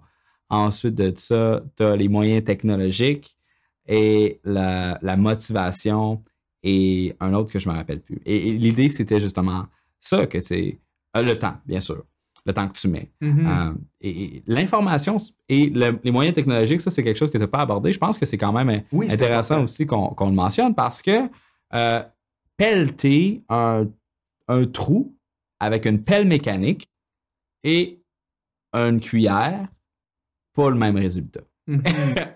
fait comment le processus, le système que tu utilises doit être optimisé? Et c'est là que le méta-travail, selon moi, entre en jeu. C'est-à-dire le travail à propos du travail. Comment est-ce que tu prépares justement le système, comme le podcast qu'on est en train de faire? Comment est-ce que tu prépares ça pour que ça minimise le, le que tu optimises ton logiciel text expander là, je me souviens plus c'est quoi phrase, expander, c'est le genre de logiciel que tu peux automatiser l'écriture de certaines choses certaines opérations sur ton ordi En d'autres mots, ça te permet de travailler plus vite. tu sais. Exact. Zapier. Euh, ou tout simplement d'enlever le, le besoin d'avoir un être humain impliqué. Mm euh, Calendly, c'est révolutionnaire. Calendly, c'est ça. Tu faisais ta conscience, il fallait que tu aies le processus d'échange de courriel. De la merde. Je suis disponible lundi. Ah non, pas moi, je suis disponible mardi à 14h. Ah, pas moi, jeudi. Tu comprends? Tu perdais des fois. Je vais aller un petit peu plus loin que ça, qui est un sujet qui est plein de gens qui vendent des cours en ligne vont pas être d'accord avec moi, mais moi, je m'en fous. Euh, sur la tranchée, tu achètes une formation, on donne 30 jours de, politique de remboursement. La plupart du temps, quand tu entends 30 jours de politique de remboursement, c'est pas vraiment 30 jours de politique de remboursement. Il y a plein de conditions. Il faut que tu aies fait ci, il faut que tu aies fait ça, il faut que tu aies fait ça. Nous autres, c'est simple. Tu t'en vas sur slash portail slash facturation. Tu cliques sur ta formation, tu cliques sur rembourser. Si. Tu n'as pas de service à faire. Aucun service à faire. Puis si tu me contactes pour avoir un remboursement, on a un, courriel automatisé qui dit si tu me contactes pour un remboursement, clique ici. Puis, mm-hmm. Tout est là. Les templates de email, dans ceux qui utilisent, mettons, Gmail, euh, je sais pas après Outlook et tout, mais dans Gmail, tu peux faire des réponses standardisées. Mm-hmm. Fait que moi, en mode service à la clientèle, c'est comme là avec le cours en ligne, j'ai beaucoup de services à la clientèle. des fois, il y a un petit bug, la personne n'a pas reçu le courriel d'accès pour avoir son cours. Là, je suis en train en ce moment d'automatiser mes réponses selon les types de demandes. Exemple, la personne n'a pas reçu le courriel, j'ai rédige un courriel d'avance euh, prédéfini. Donc, quand je reçois ces demandes-là, je clique sur un bouton, boum, puis dans le fond, j'ai rien à écrire. Je sauve, peut-être 4 minutes euh, à écrire un courriel. Mais 4 minutes fois 10 courriels de même par jour, euh, ça commence à faire du temps. Ça, s'accumule. C'est du temps que tu peux mettre dans ton aire d'impact. Exact. Justement, l'aspect que je voulais apporter, c'est de, pourquoi est-ce que les gens ne seraient pas d'accord avec moi? C'est de se dire, OK, wow, le remboursement de formation, c'est beaucoup d'argent je veux pas automatiser ça. Peut-être que je suis capable de convaincre la personne. Mhm, chaque personne que je convainc de ne pas se faire rembourser, c'est 500$ qui reste dans mes pages de plus. Et, c'est là que tu as, une conversation à avoir avec toi-même, un raisonnement euh, qu'il faut que tu ailles où tu dois évaluer le temps que ça te demande pour être capable de, faire ça versus le temps que tu pourrais mettre à aller chercher une nouvelle vente. Mhm. Qu'est-ce qui, est, le plus profitable pour toi? Et non seulement ça, mais, également si la personne veut, avoir un remboursement, comme quand l'expérience client puis le branding autour de c'est compliqué de se faire rembourser quelque chose, c'est pas le fun. Il y a ces trois facteurs-là qu'il faut prendre en compte. Et moi, je me suis dit, j'en suis venu à la conclusion, euh, on va rester lean, on va minimiser le support au maximum. Si tu es billé pour la tranchée, tu as 7 jours suivant ton truc mensuel pour te faire rembourser ton dernier paiement. C'est fait automatiquement. Après, sur un annuel, je pense que c'est 14 ou 30 jours. Pour les formations, c'est 30 jours. Puis on avertit les gens aussi hein, pour leur dire comme Hey, es-tu satisfait? Si t'es pas satisfait, clique ici pour te mm-hmm. faire rembourser. Mm-hmm. Um, fait que c'est automatiser vraiment ce genre de tâches-là. Puis ça, c'est la technologie, justement, permet de libérer ton temps. Fait que chacun de ces éléments-là, tu as, mentionné tantôt, s'il y en a un qui est à zéro, tout est à zéro. moi, je Parce que ça se multiplie. C'est ça. Je l'ai pas, je l'ai pas dit, parce que tu m'as dit un conseil, là, je voulais pas partir trop large. ah, mais c'est dans, la productivité, tu sais, moi, je, je, fais vraiment deux distinctions. Tu sais, pour être productif, pour moi, il y a l'aspect technique organisationnel. Donc, ça, c'est clairement ce que tu dis. C'est dans le fond, pour être productif, il faut que tu ailles en place les bons outils. Il faut que tu saches comment bien gérer tes courriels rapidement pour pas que ça te prenne trois heures par jour dans ta boîte de email. Il euh, faut que tu aies les bonnes choses en place. Il faut que tu sois capable de retrouver ton information rapidement. Tu sais, des gens qui sont qui sont pas organisés, mettons, qui cherchent un document pendant 10 minutes dans leur euh, desktop d'ordi parce que c'est mal organisé, c'est pas efficace. Donc, il y a l'aspect technique qui est vraiment important. Et il y a l'aspect comportemental. Et l'aspect comportemental, c'est la fameuse équation que j'ai dit avec temps, attention, énergie. Fait que, dans le fond, le comportemental, c'est vraiment tu travailles sur toi-même. Comment est-ce que je peux mieux gérer mon temps, ma ressource temps? Comment est-ce que je peux mieux gérer ma concentration, mon niveau d'énergie? Les, habitudes de vie, ça. Tandis que l'autre, l'aspect technique, ben là, c'est du très, très terre à terre. Puis c'est plus facile pour les gens en général de mettre en place l'aspect technique. Euh, ce qui est difficile à changer, c'est les habitudes. Fait que, en tout cas, gros. L'autre élément euh, qu'on n'a pas discuté, c'est l'information. Et ça, je pense que c'est également quelque chose qui est, négligé, souvent dans le sens que, écoute, pour te lancer, pour avoir des résultats dans ton entreprise, peu importe que tu sois dans une startup ou que tu travailles dans une grosse compagnie, il faut que tu aies, faut que aies des, connaissances. Ces connaissances-là sont importantes que ce soit des connaissances directement liées avec ton travail qui te permettent d'être plus efficace, c'est-à-dire comment est-ce que la publicité fonctionne ou peu importe qu'est-ce que tu fais dans la vie, mais également des connaissances du contexte organisationnel qui te permettent d'analyser justement si tu es, dans une entreprise, l'air d'impact de ton entreprise ou si tu es dans une PME, sur 10 ans, c'est quoi la réalité du marché? Euh, il y a beaucoup de gens qui vont très rapide. Tu sais, mettons, tu es plombier. Tu es super bon comme plombier. Là. Tu vas faire ta job de plombier. Tu es compétent. Puis, bon, fait que la compétence est importante pour être capable d'évaluer le salaire que tu vas être capable de, retirer de mm-hmm. tout ça. Mais si tu es un plombier et qu'en plus d'être un plombier, tu comprends comment est-ce que le marché évolue, eh bien là, tu vas être capable de, créer des processus, des scaler puis d'augmenter la taille de ton entreprise euh, sur un, plus, gros, une plus grande période de temps. Et, ça, c'est un élément, je pense, que la plupart des gens vont négliger parce qu'ils veulent être bons tout de suite. Et pas l'intelligence, mais les, connaissances, c'est à long terme. Mm-hmm. Et on parlait de l'heure d'impact tantôt. Tu m'as dit, m'instruire sur la productivité, c'est dans mon heure d'impact. J'irais jusqu'à dire que lire n'importe quel livre de non-fiction, c'est dans ton aire d'impact. Oui. Tout le monde devrait lire au moins comme un livre par trimestre, un bon livre par trimestre c'est quand que j'étais plus jeune, là, malheureusement, j'ai moins le temps de lire, mais je me force quand même à chaque matin de lire un peu. Euh, je pense que je lisais un livre par semaine. Hmm. Comme, fait, que, tu prends ça sur une période de deux ans, tu as 100 livres de lu. 100 livres, la différence entre quelqu'un qui a lu zéro livre de non-business, de, de, business, puis quelqu'un qui a lu 100 livres de business, c'est immense. Ah oui. Et maintenant, les gens s'en vont à l'université, puis ils se font donner des manuels qu'ils devraient lire, entre guillemets. Toi, tu été en comptabilité. Est-ce que mm. tu l'as lu assidûment, ton livre de comptabilité? Pas vraiment. Couverture à couverture? Euh, la veille de l'examen, ben, deux, trois jours à l'examen, là, je faisais du par cœur puis je shootais ça sur la feuille. Malheureusement, aujourd'hui, j'ai pas retenu grand-chose. Moi, c'est un de mes professeurs qui m'avait vraiment allumé. Euh, il, nous avait fait lire. Tu sais, le travail, c'était de lire un livre et de faire une dissertation pour critiquer l'auteur puis de parler du livre. C'est con comme travail. Mais pourquoi est-ce qu'il faut que tu payes 500 pièces pour un cours qui va essentiellement te faire lire un livre à 30 pièces Yo, fais lis des livres, man. C'est tellement la mm-hmm. meilleure chose que tu peux faire. Intègre ça dans ta routine et tu n'as aucune idée sur 2, 3, 4, 5 ans les revenus que ça va générer. J'aurais jamais la trancher si ça n'avait pas été de ça. souvent, puis même quand tu lis, exemple, admettons, je lis un livre, euh, n'importe quoi, qui n'a même pas rapport à la productivité. Des fois, la, dernière fois, il y a quelques jours, je lisais un livre de marketing, et puis l'auteur parlait un peu d'un concept, de comment rejoindre ton audience et tout. Et bang, association d'idées. J'ai vraiment fait un lien solide entre ce principe de marketing-là et un, aspect de la productivité.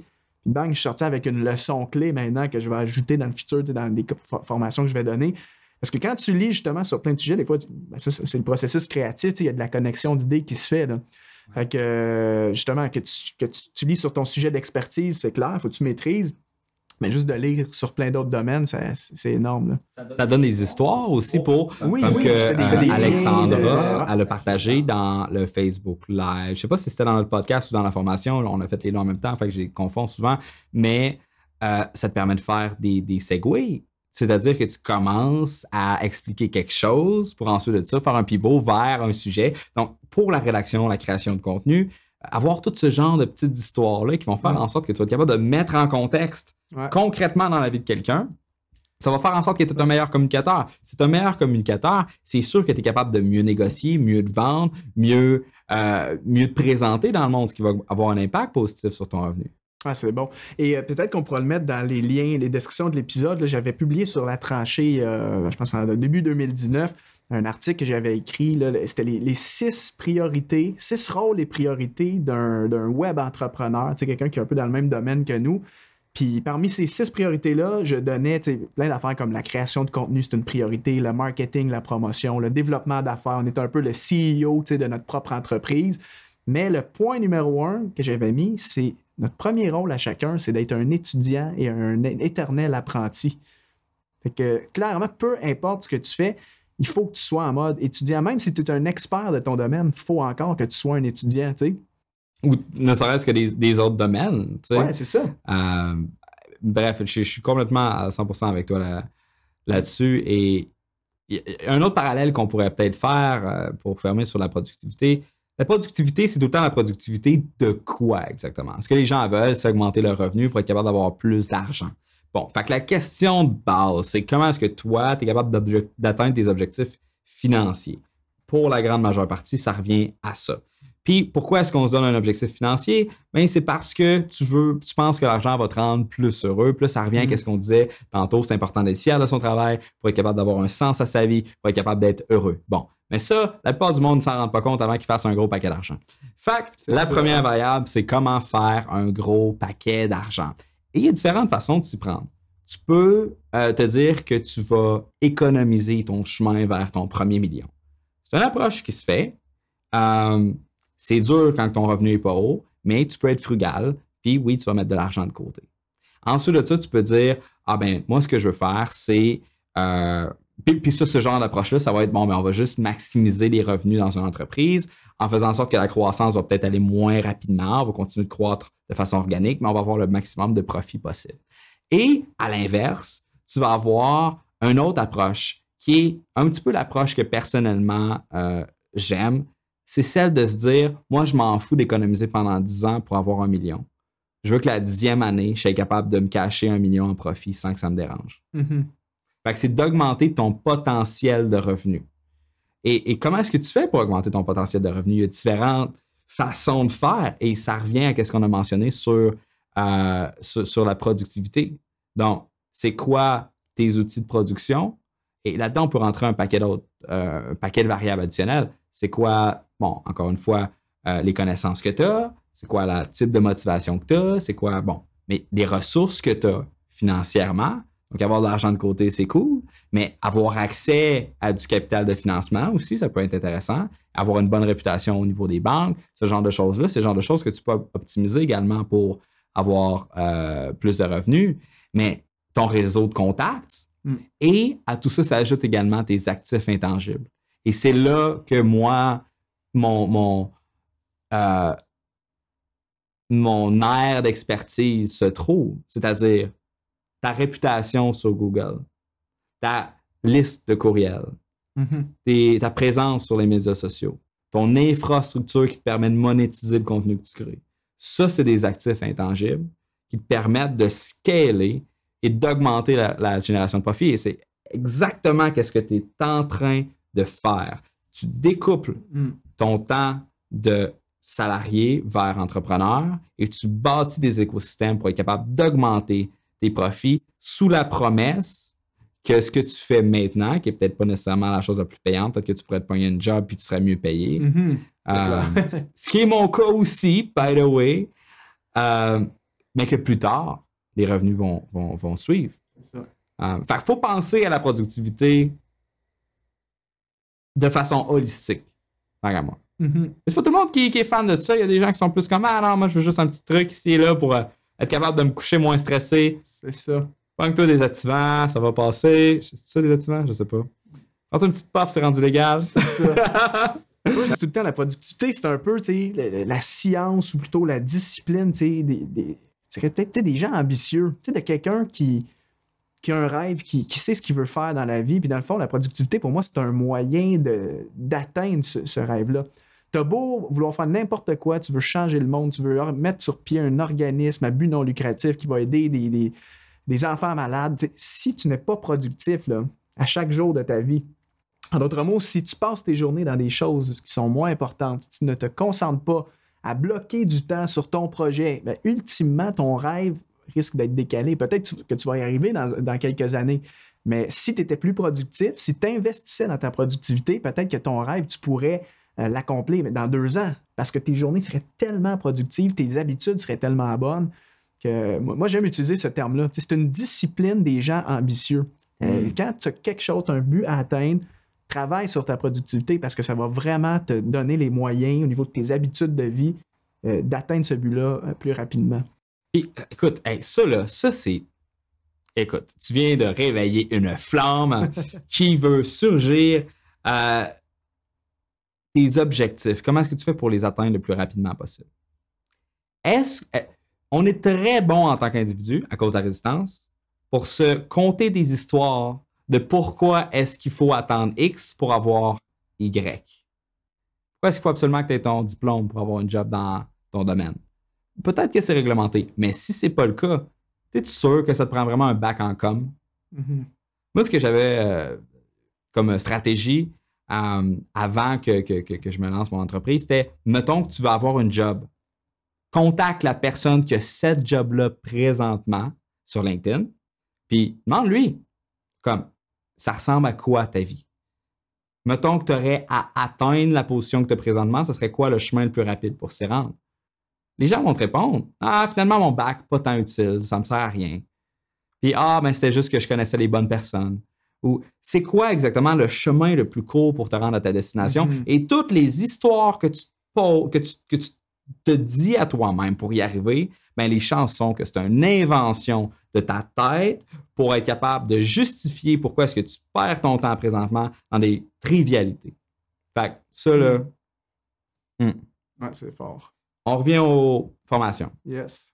Euh, là, tu es comme, all right, fais la consultation, j'ai une bonne méthode, j'ai fait un livre, et là, on va créer une formation. Ça a été quoi pour toi de commencer, de partir de on fait de la consultation à, all right, euh, je vais me filmer, I guess, je vais préparer un module, des modules, euh, je vais vendre. Ça a été quoi ton processus? Ça a été, ben, ça a été, moi, de commencer, c'est sûr, avec la, création de contenu. Tu sais, vraiment, j'ai commencé par là au début de vraiment essayer de reprendre, mes meilleures leçons, mais bon, que ce soit même sur mon blog. Il y a des choses que j'avais écrites sur mon blog que je me suis dit, ça, c'est juste trop important, faut que ça fasse partie du cours.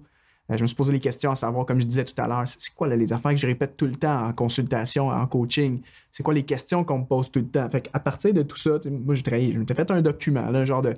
J'utilise Evernote comme application. Donc euh, là-dedans, je m'étais commencé à me faire un document. Euh, après ça, j'ai poussé ma réflexion plus loin. J'avais utilisé des logiciels de mind mapping aussi pour organiser mes idées. J'ai commencé à faire un gros brainstorm de qu'est-ce que ça prend pour gérer son temps. Là? Comment est-ce que je pourrais toujours en ayant en tête mon client idéal, parce que j'avais l'expérience d'avoir fait beaucoup de coaching. Fait toujours en me disant, j'avais vraiment mon client idéal en tête en me disant comment est-ce que je pourrais amener cette personne-là d'une personne, mettons, qui, est désorganisée, qui a de la misère à gérer son temps, qui manque de focus? Quelles sont les étapes qu'elle doit suivre pour arriver à un état ou à, un statut, un stade dans sa vie où est-ce qu'elle est organisée, elle a plus de discipline, elle sait où est-ce qu'elle s'en va, puis est en maîtrise de son temps. Fait que moi, c'était dans cette réflexion-là. Puis j'ai essayé de créer un, parcours. Tu sais, je t'en ai, parlé tout à l'heure. Le cours est, basé sur cinq étapes. Que c'est vraiment, c'était ça ma réflexion. J'estime que, avec mon expérience, tout ce que j'ai écrit sur le sujet, tout ce que j'ai enseigné, je crois que ces cinq étapes-là, c'est ce que la personne, mon client idéal, doit suivre pour vraiment avoir une transformation au niveau de son emploi du temps, être en maîtrise de son temps. Et euh, ça a été ma base. À partir de ça, j'ai monté mon plan de cours vraiment en suivant les cinq étapes. Euh, j'ai créé un cours en mode des modules. Fait que chaque module était en fait une réponse à un des, une des cinq étapes, en fait. Euh, puis ça, ça a été vraiment, ça a été beaucoup de travail. Juste la création du contenu. Euh, puis moi, je suis le genre de gars dans ma création, quand je fais de la vidéo ou autre, quand je parle en public, je scripte beaucoup ce que je fais. Euh, euh, j'ai littéralement scripté 10 heures de contenu. Pour vrai, je pense que j'avais 300 pages de notes. Quand je me suis imprimé ça avant mon shooting vidéo, j'avais un paquet de notes. Mais j'ai vraiment comme synthétisé mes idées, j'ai mis ça sur papier. Avec synthétisé sur 300 pages, c'est beaucoup de pages. de contenu. Des mots-clés, des phrases clés, des punchs et tout. J'ai créé dans le fond tout mon plan de cours de même avec mes modules. Puis après ça, ça a été l'étape du euh, recording. Je m'assurais que je m'assurais de vraiment maîtriser mon contenu, d'être vraiment à l'aise avec ça. Puis après ça, ça a été l'étape du shooting. J'ai fait ça chez moi. J'avais engagé un gars, comme je te disais. Donc, chez moi, j'ai un beau, une petite, euh, petit condo moderne. On avait des beaux euh, backgrounds de caméra, tout ça. Fait on a shooté là-dessus. Ça s'est fait sur deux à trois jours de shooting intense. T'as bien fait de, prendre quelqu'un justement pour avoir à, ne pas, pas, faire d'édition. C'est ça. Exact. Si j'avais à faire l'édition, le cours serait pas sorti aujourd'hui, c'est clair. Je te le garantis. Parce qu'après ça, l'étape, l'étape du shooting pour moi, c'était pas gros. Je veux dire, c'était trois jours. Trois jours, trois jours intenses. Oh, non, non, c'est intense. Mais trois jours comparé au temps que j'ai mis pour créer le contenu. Créer le contenu m'a pris à peu près un à deux mois. Là. Juste structurer mon plan de cours, scripter mes leçons, inclure les bonnes citations, avoir les, il y avait le PowerPoint à créer, parce que dans mon cours, il y a certaines leçons que c'est en mode de screen recording, donc je, partage l'écran, c'est pas juste des faces caméra. Fait j'avais des visuels de PowerPoint à faire. C'était quand même big en termes de création. Ça a pris énormément de temps. Le shooting m'a pris trois jours. J'avais engagé quelqu'un. J'ai pas fait aucune édition de vidéo. Euh, je ne maîtrise pas la vidéo encore. Je ne sais pas si je vais investir là-dedans un jour. Je suis plus dans l'optique en ce moment de, payer quelqu'un pour faire ça. Je ne suis pas un gars technique, comme j'ai dit. Euh, mais pendant que mon gars de montage vidéo faisait tout le processus, il y en a eu pour quelques semaines. C'était 10 heures de vidéo, c'est énorme en termes de montage. Euh, moi, je me suis concentré après sur tout l'aspect marketing. C'est quand même énorme. Honnêtement, tu penses à ça. Un, il y a la création de ta page de vente juste rédiger ta page de vente. Comme je te dis, moi, c'est difficile pour moi. Ça m'a pris une semaine de rédiger ma page de vente. Euh, après ça, il y a le design de ta page de vente. Donc, encore une fois, moi, je voulais quelque chose de beau. Ma page de vente, si vous regardez en ce moment, elle est bien designée. J'avais encore une fois travaillé avec mon graphiste qui m'avait fait mon branding. On a fait quelque chose de beau, de clean. Un coup que la page de vente était faite, il y avait tout l'aspect des séquences de euh, tout le tunnel de vente. Euh, avec ça, j'ai créé un lead magnet qui est justement le cours gratuit. Je pense qu'on propose aux gens qui nous regardent en ce moment un cours gratuit sur la gestion du temps. C'est un cours d'introduction. Derrière le cours d'introduction, évidemment, il y a une séquence de vente euh, par courriel.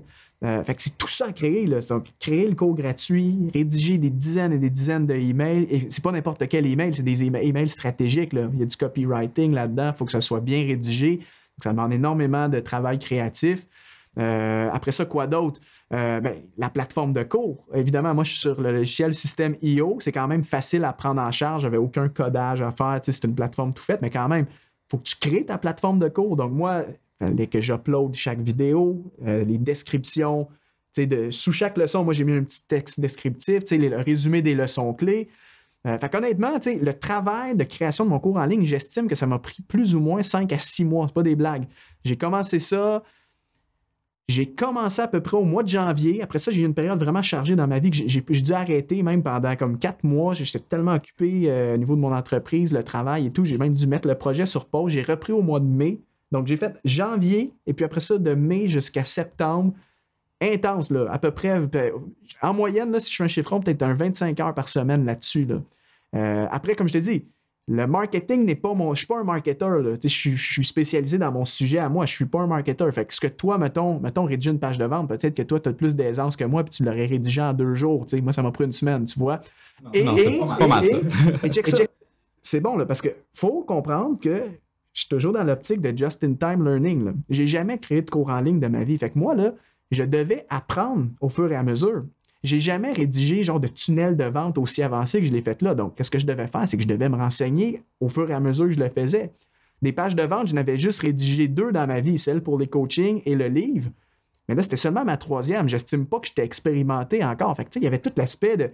Je manquais un peu de confiance en moi. Là. Comme, est-ce que c'est le bon mot? Est-ce que mon titre ne devrait pas aller là? Est-ce que ma phrase est assez punch? Puis, fait que ça a été vraiment un processus. J'ai créé ça. C'était la première fois que je le faisais. J'apprenais au fur et à mesure que je le faisais. sais.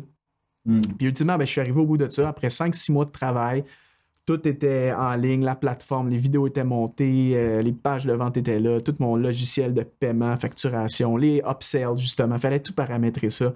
C'est énormément de travail jusqu'au moment où ma stratégie, euh, j'ai vraiment aimé cette approche-là. J'ai fait, j'ai fait deux lancements, en fait, dans ma newsletter. J'avais fait un segment. Dès le mois de janvier, j'avais annoncé à mes abonnés, voici le gros projet de mon année. Genre, j'avais pas donné de date fixe, mais j'avais dit, je vous annonce qu'en 2019, je vais sortir un cours en ligne.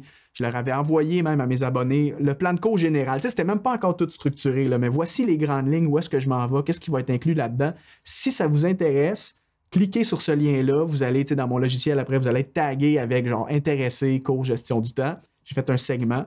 Donc, c'est ce qu'on appelle en anglais une early interest euh, list, genre des gens qui ont un intérêt euh, avant les autres. Euh, j'avais au total 230 personnes qui, m'avaient, qui avaient levé la main en disant Mathieu, ça m'intéresse quand tu vas lancer ton cours, je veux le savoir avant tout le monde. Donc, ce que j'ai fait le jour du lancement, c'est que j'ai premièrement fait, un lancement privé à eux, à 230 personnes. Donc, parmi ma liste, à ce moment, je suis à comme 3500 abonnés.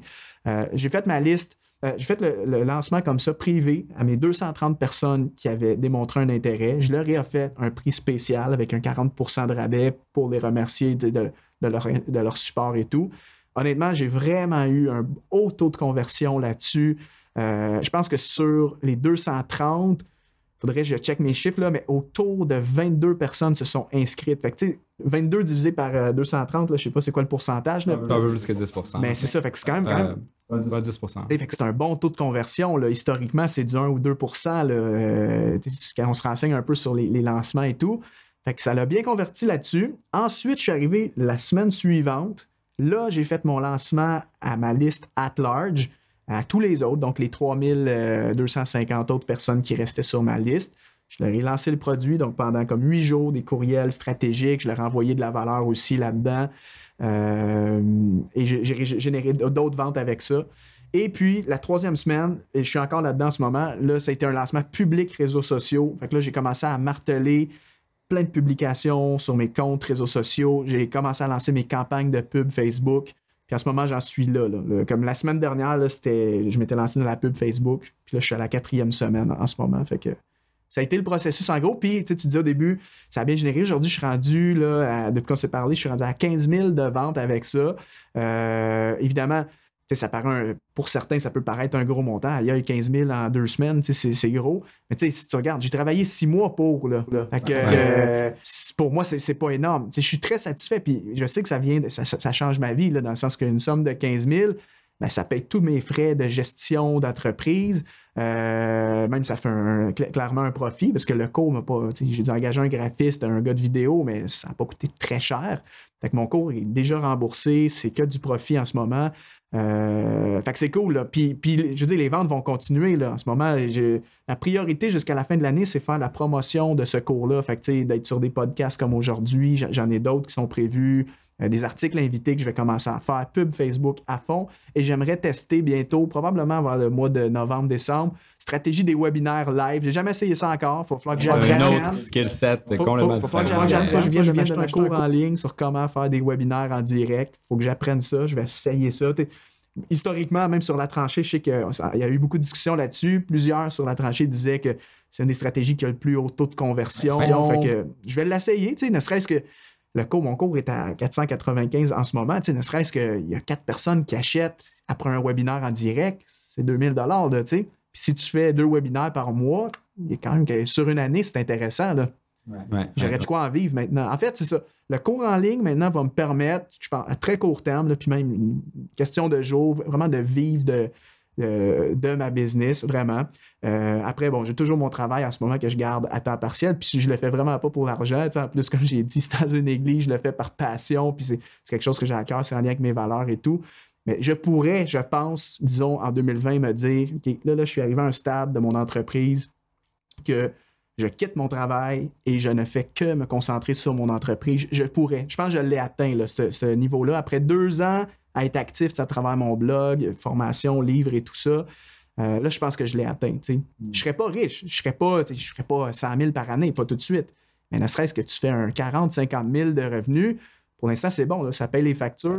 Puis là, c'est que là, tu es encore au, début du processus, tu n'as aucune idée de où ce que ça peut t'amener. Mm. Et je trouve que c'est vraiment beau de justement de, t'entendre parler, euh, de décrire justement toute l'espèce de processus qui est vraiment plus dur que ce qu'on pense quand on commence à faire des mm-hmm. formations en ligne. Tout le monde à qui j'en parle sont comme Oh my god, Olivier, j'avais aucune idée de toute la quantité de travail qu'il y avait à faire. Puis, puis, là, toi, tu t'en es rendu compte, tu l'as fait, t'es passé à travers. Et là, tu as vu la lumière à l'autre bout du tunnel. Mm. Et là, il y a un autre tunnel qui s'en vient en face de toi. Je pas être plate, mais il y a tout le processus de scaler un cours en ligne. Ça, c'est mm-hmm. d'autres beaux défis qui s'en viennent. Et là, tu es comme Ah, je vais peut-être pas être riche, blablabla tu le sais pas, ça se peut que tu le sois. Mhm. Et ça peut te prendre par surprise. Tu viens de lancer euh, ta formation et je vois les belles choses pour toi euh, qui s'en viennent. Et là, maintenant, ça va être un autre game complètement où, euh, mais là, il y a la publicité Facebook qui mhm. rentre. Puis là, plus que tu payes la publicité, plus que tu as de revenus. Fait que là, il faut que tu scales ça. Fait que là, tu vas scaler ta pub, tu vas aller chercher la visibilité ailleurs. Là, les dépenses vont augmenter, les revenus vont augmenter. Fait que là, tu vas transformer graduellement ce projet-là on the side en vrai business et j'ai mm. vraiment hâte de voir euh, tout ça se développer. J'espère que tu vas nous tenir au courant de tous tes ah développements sur la tranchée. je vais faire un post euh, prochainement, probablement dans une ou deux semaines sur la tranchée, genre les résultats derrière le lancement du cours. Fait que je partagerai, tu sais, euh, mes taux de conversion, à combien de personnes j'ai fait mes lancements, les revenus que j'ai générés. Tu sais, comme j'avais fait quand j'avais lancé mon blog puis mon livre, je vais tenir la tranchée à jour de comme voici les résultats après un mois suite à mon lancement. Tu sais, les gens voient un peu l'arrière-scène. Ouais, en tout cas, j'ai hâte de voir ça. Je te souhaite, euh, je te souhaite beaucoup de succès. Euh, on, va, on va terminer le, podcast là. Mélodie, est-ce qu'on a des choses à ajouter? Mention spéciale? Non. Excellent. Alors, ben, écoute, merci beaucoup euh, de t'être déplacé, venu sur le podcast. Merci, Ali, merci. Là, lâche pas ce que tu fais, honnêtement l'impact que tu as eu dans ma vie, il est là. C'est vraiment, si tu n'avais pas été là comme mentor, comme conseiller, je ne serais pas où est-ce que je suis aujourd'hui. que continue de faire euh, ce que tu fais. Honnêtement, je pense que la manière que tu m'as aidé, tu as sûrement aidé des dizaines de personnes qui ont suivi tes formations, qui te suivent sur les réseaux sociaux. Fait que je t'encourage aussi à ne pas lâcher. les dizaines, là, mais... non, non, c'est clair. fait que, mais, mais écoute, on a des belles choses qui s'en viennent sur la tranchée. Je, je, suis content, justement, quand que je vois des gens comme toi qui, qui se démarquent, qui sont capables d'appliquer les conseils, puis qui ont des résultats avec, ça, pour de vrai, c'est tellement le fun. Et on, j'ai, on s'est concentré sur les dernières formations, à savoir comment faire en sorte que les gens puissent avoir des résultats avec les différents outils que j'ai expérimentés pour avoir des résultats. Mais là, on est en train de faire en sorte de non seulement permettre aux gens d'avoir des résultats avec ces outils-là, mais également d'avoir le même type d'entreprise que moi, d'où le programme pour les instructeurs sur la tranchée. Euh, la, tranchée qui va se transformer graduellement en plateforme de cours en ligne. On a une nouvelle version de ça qui s'en vient.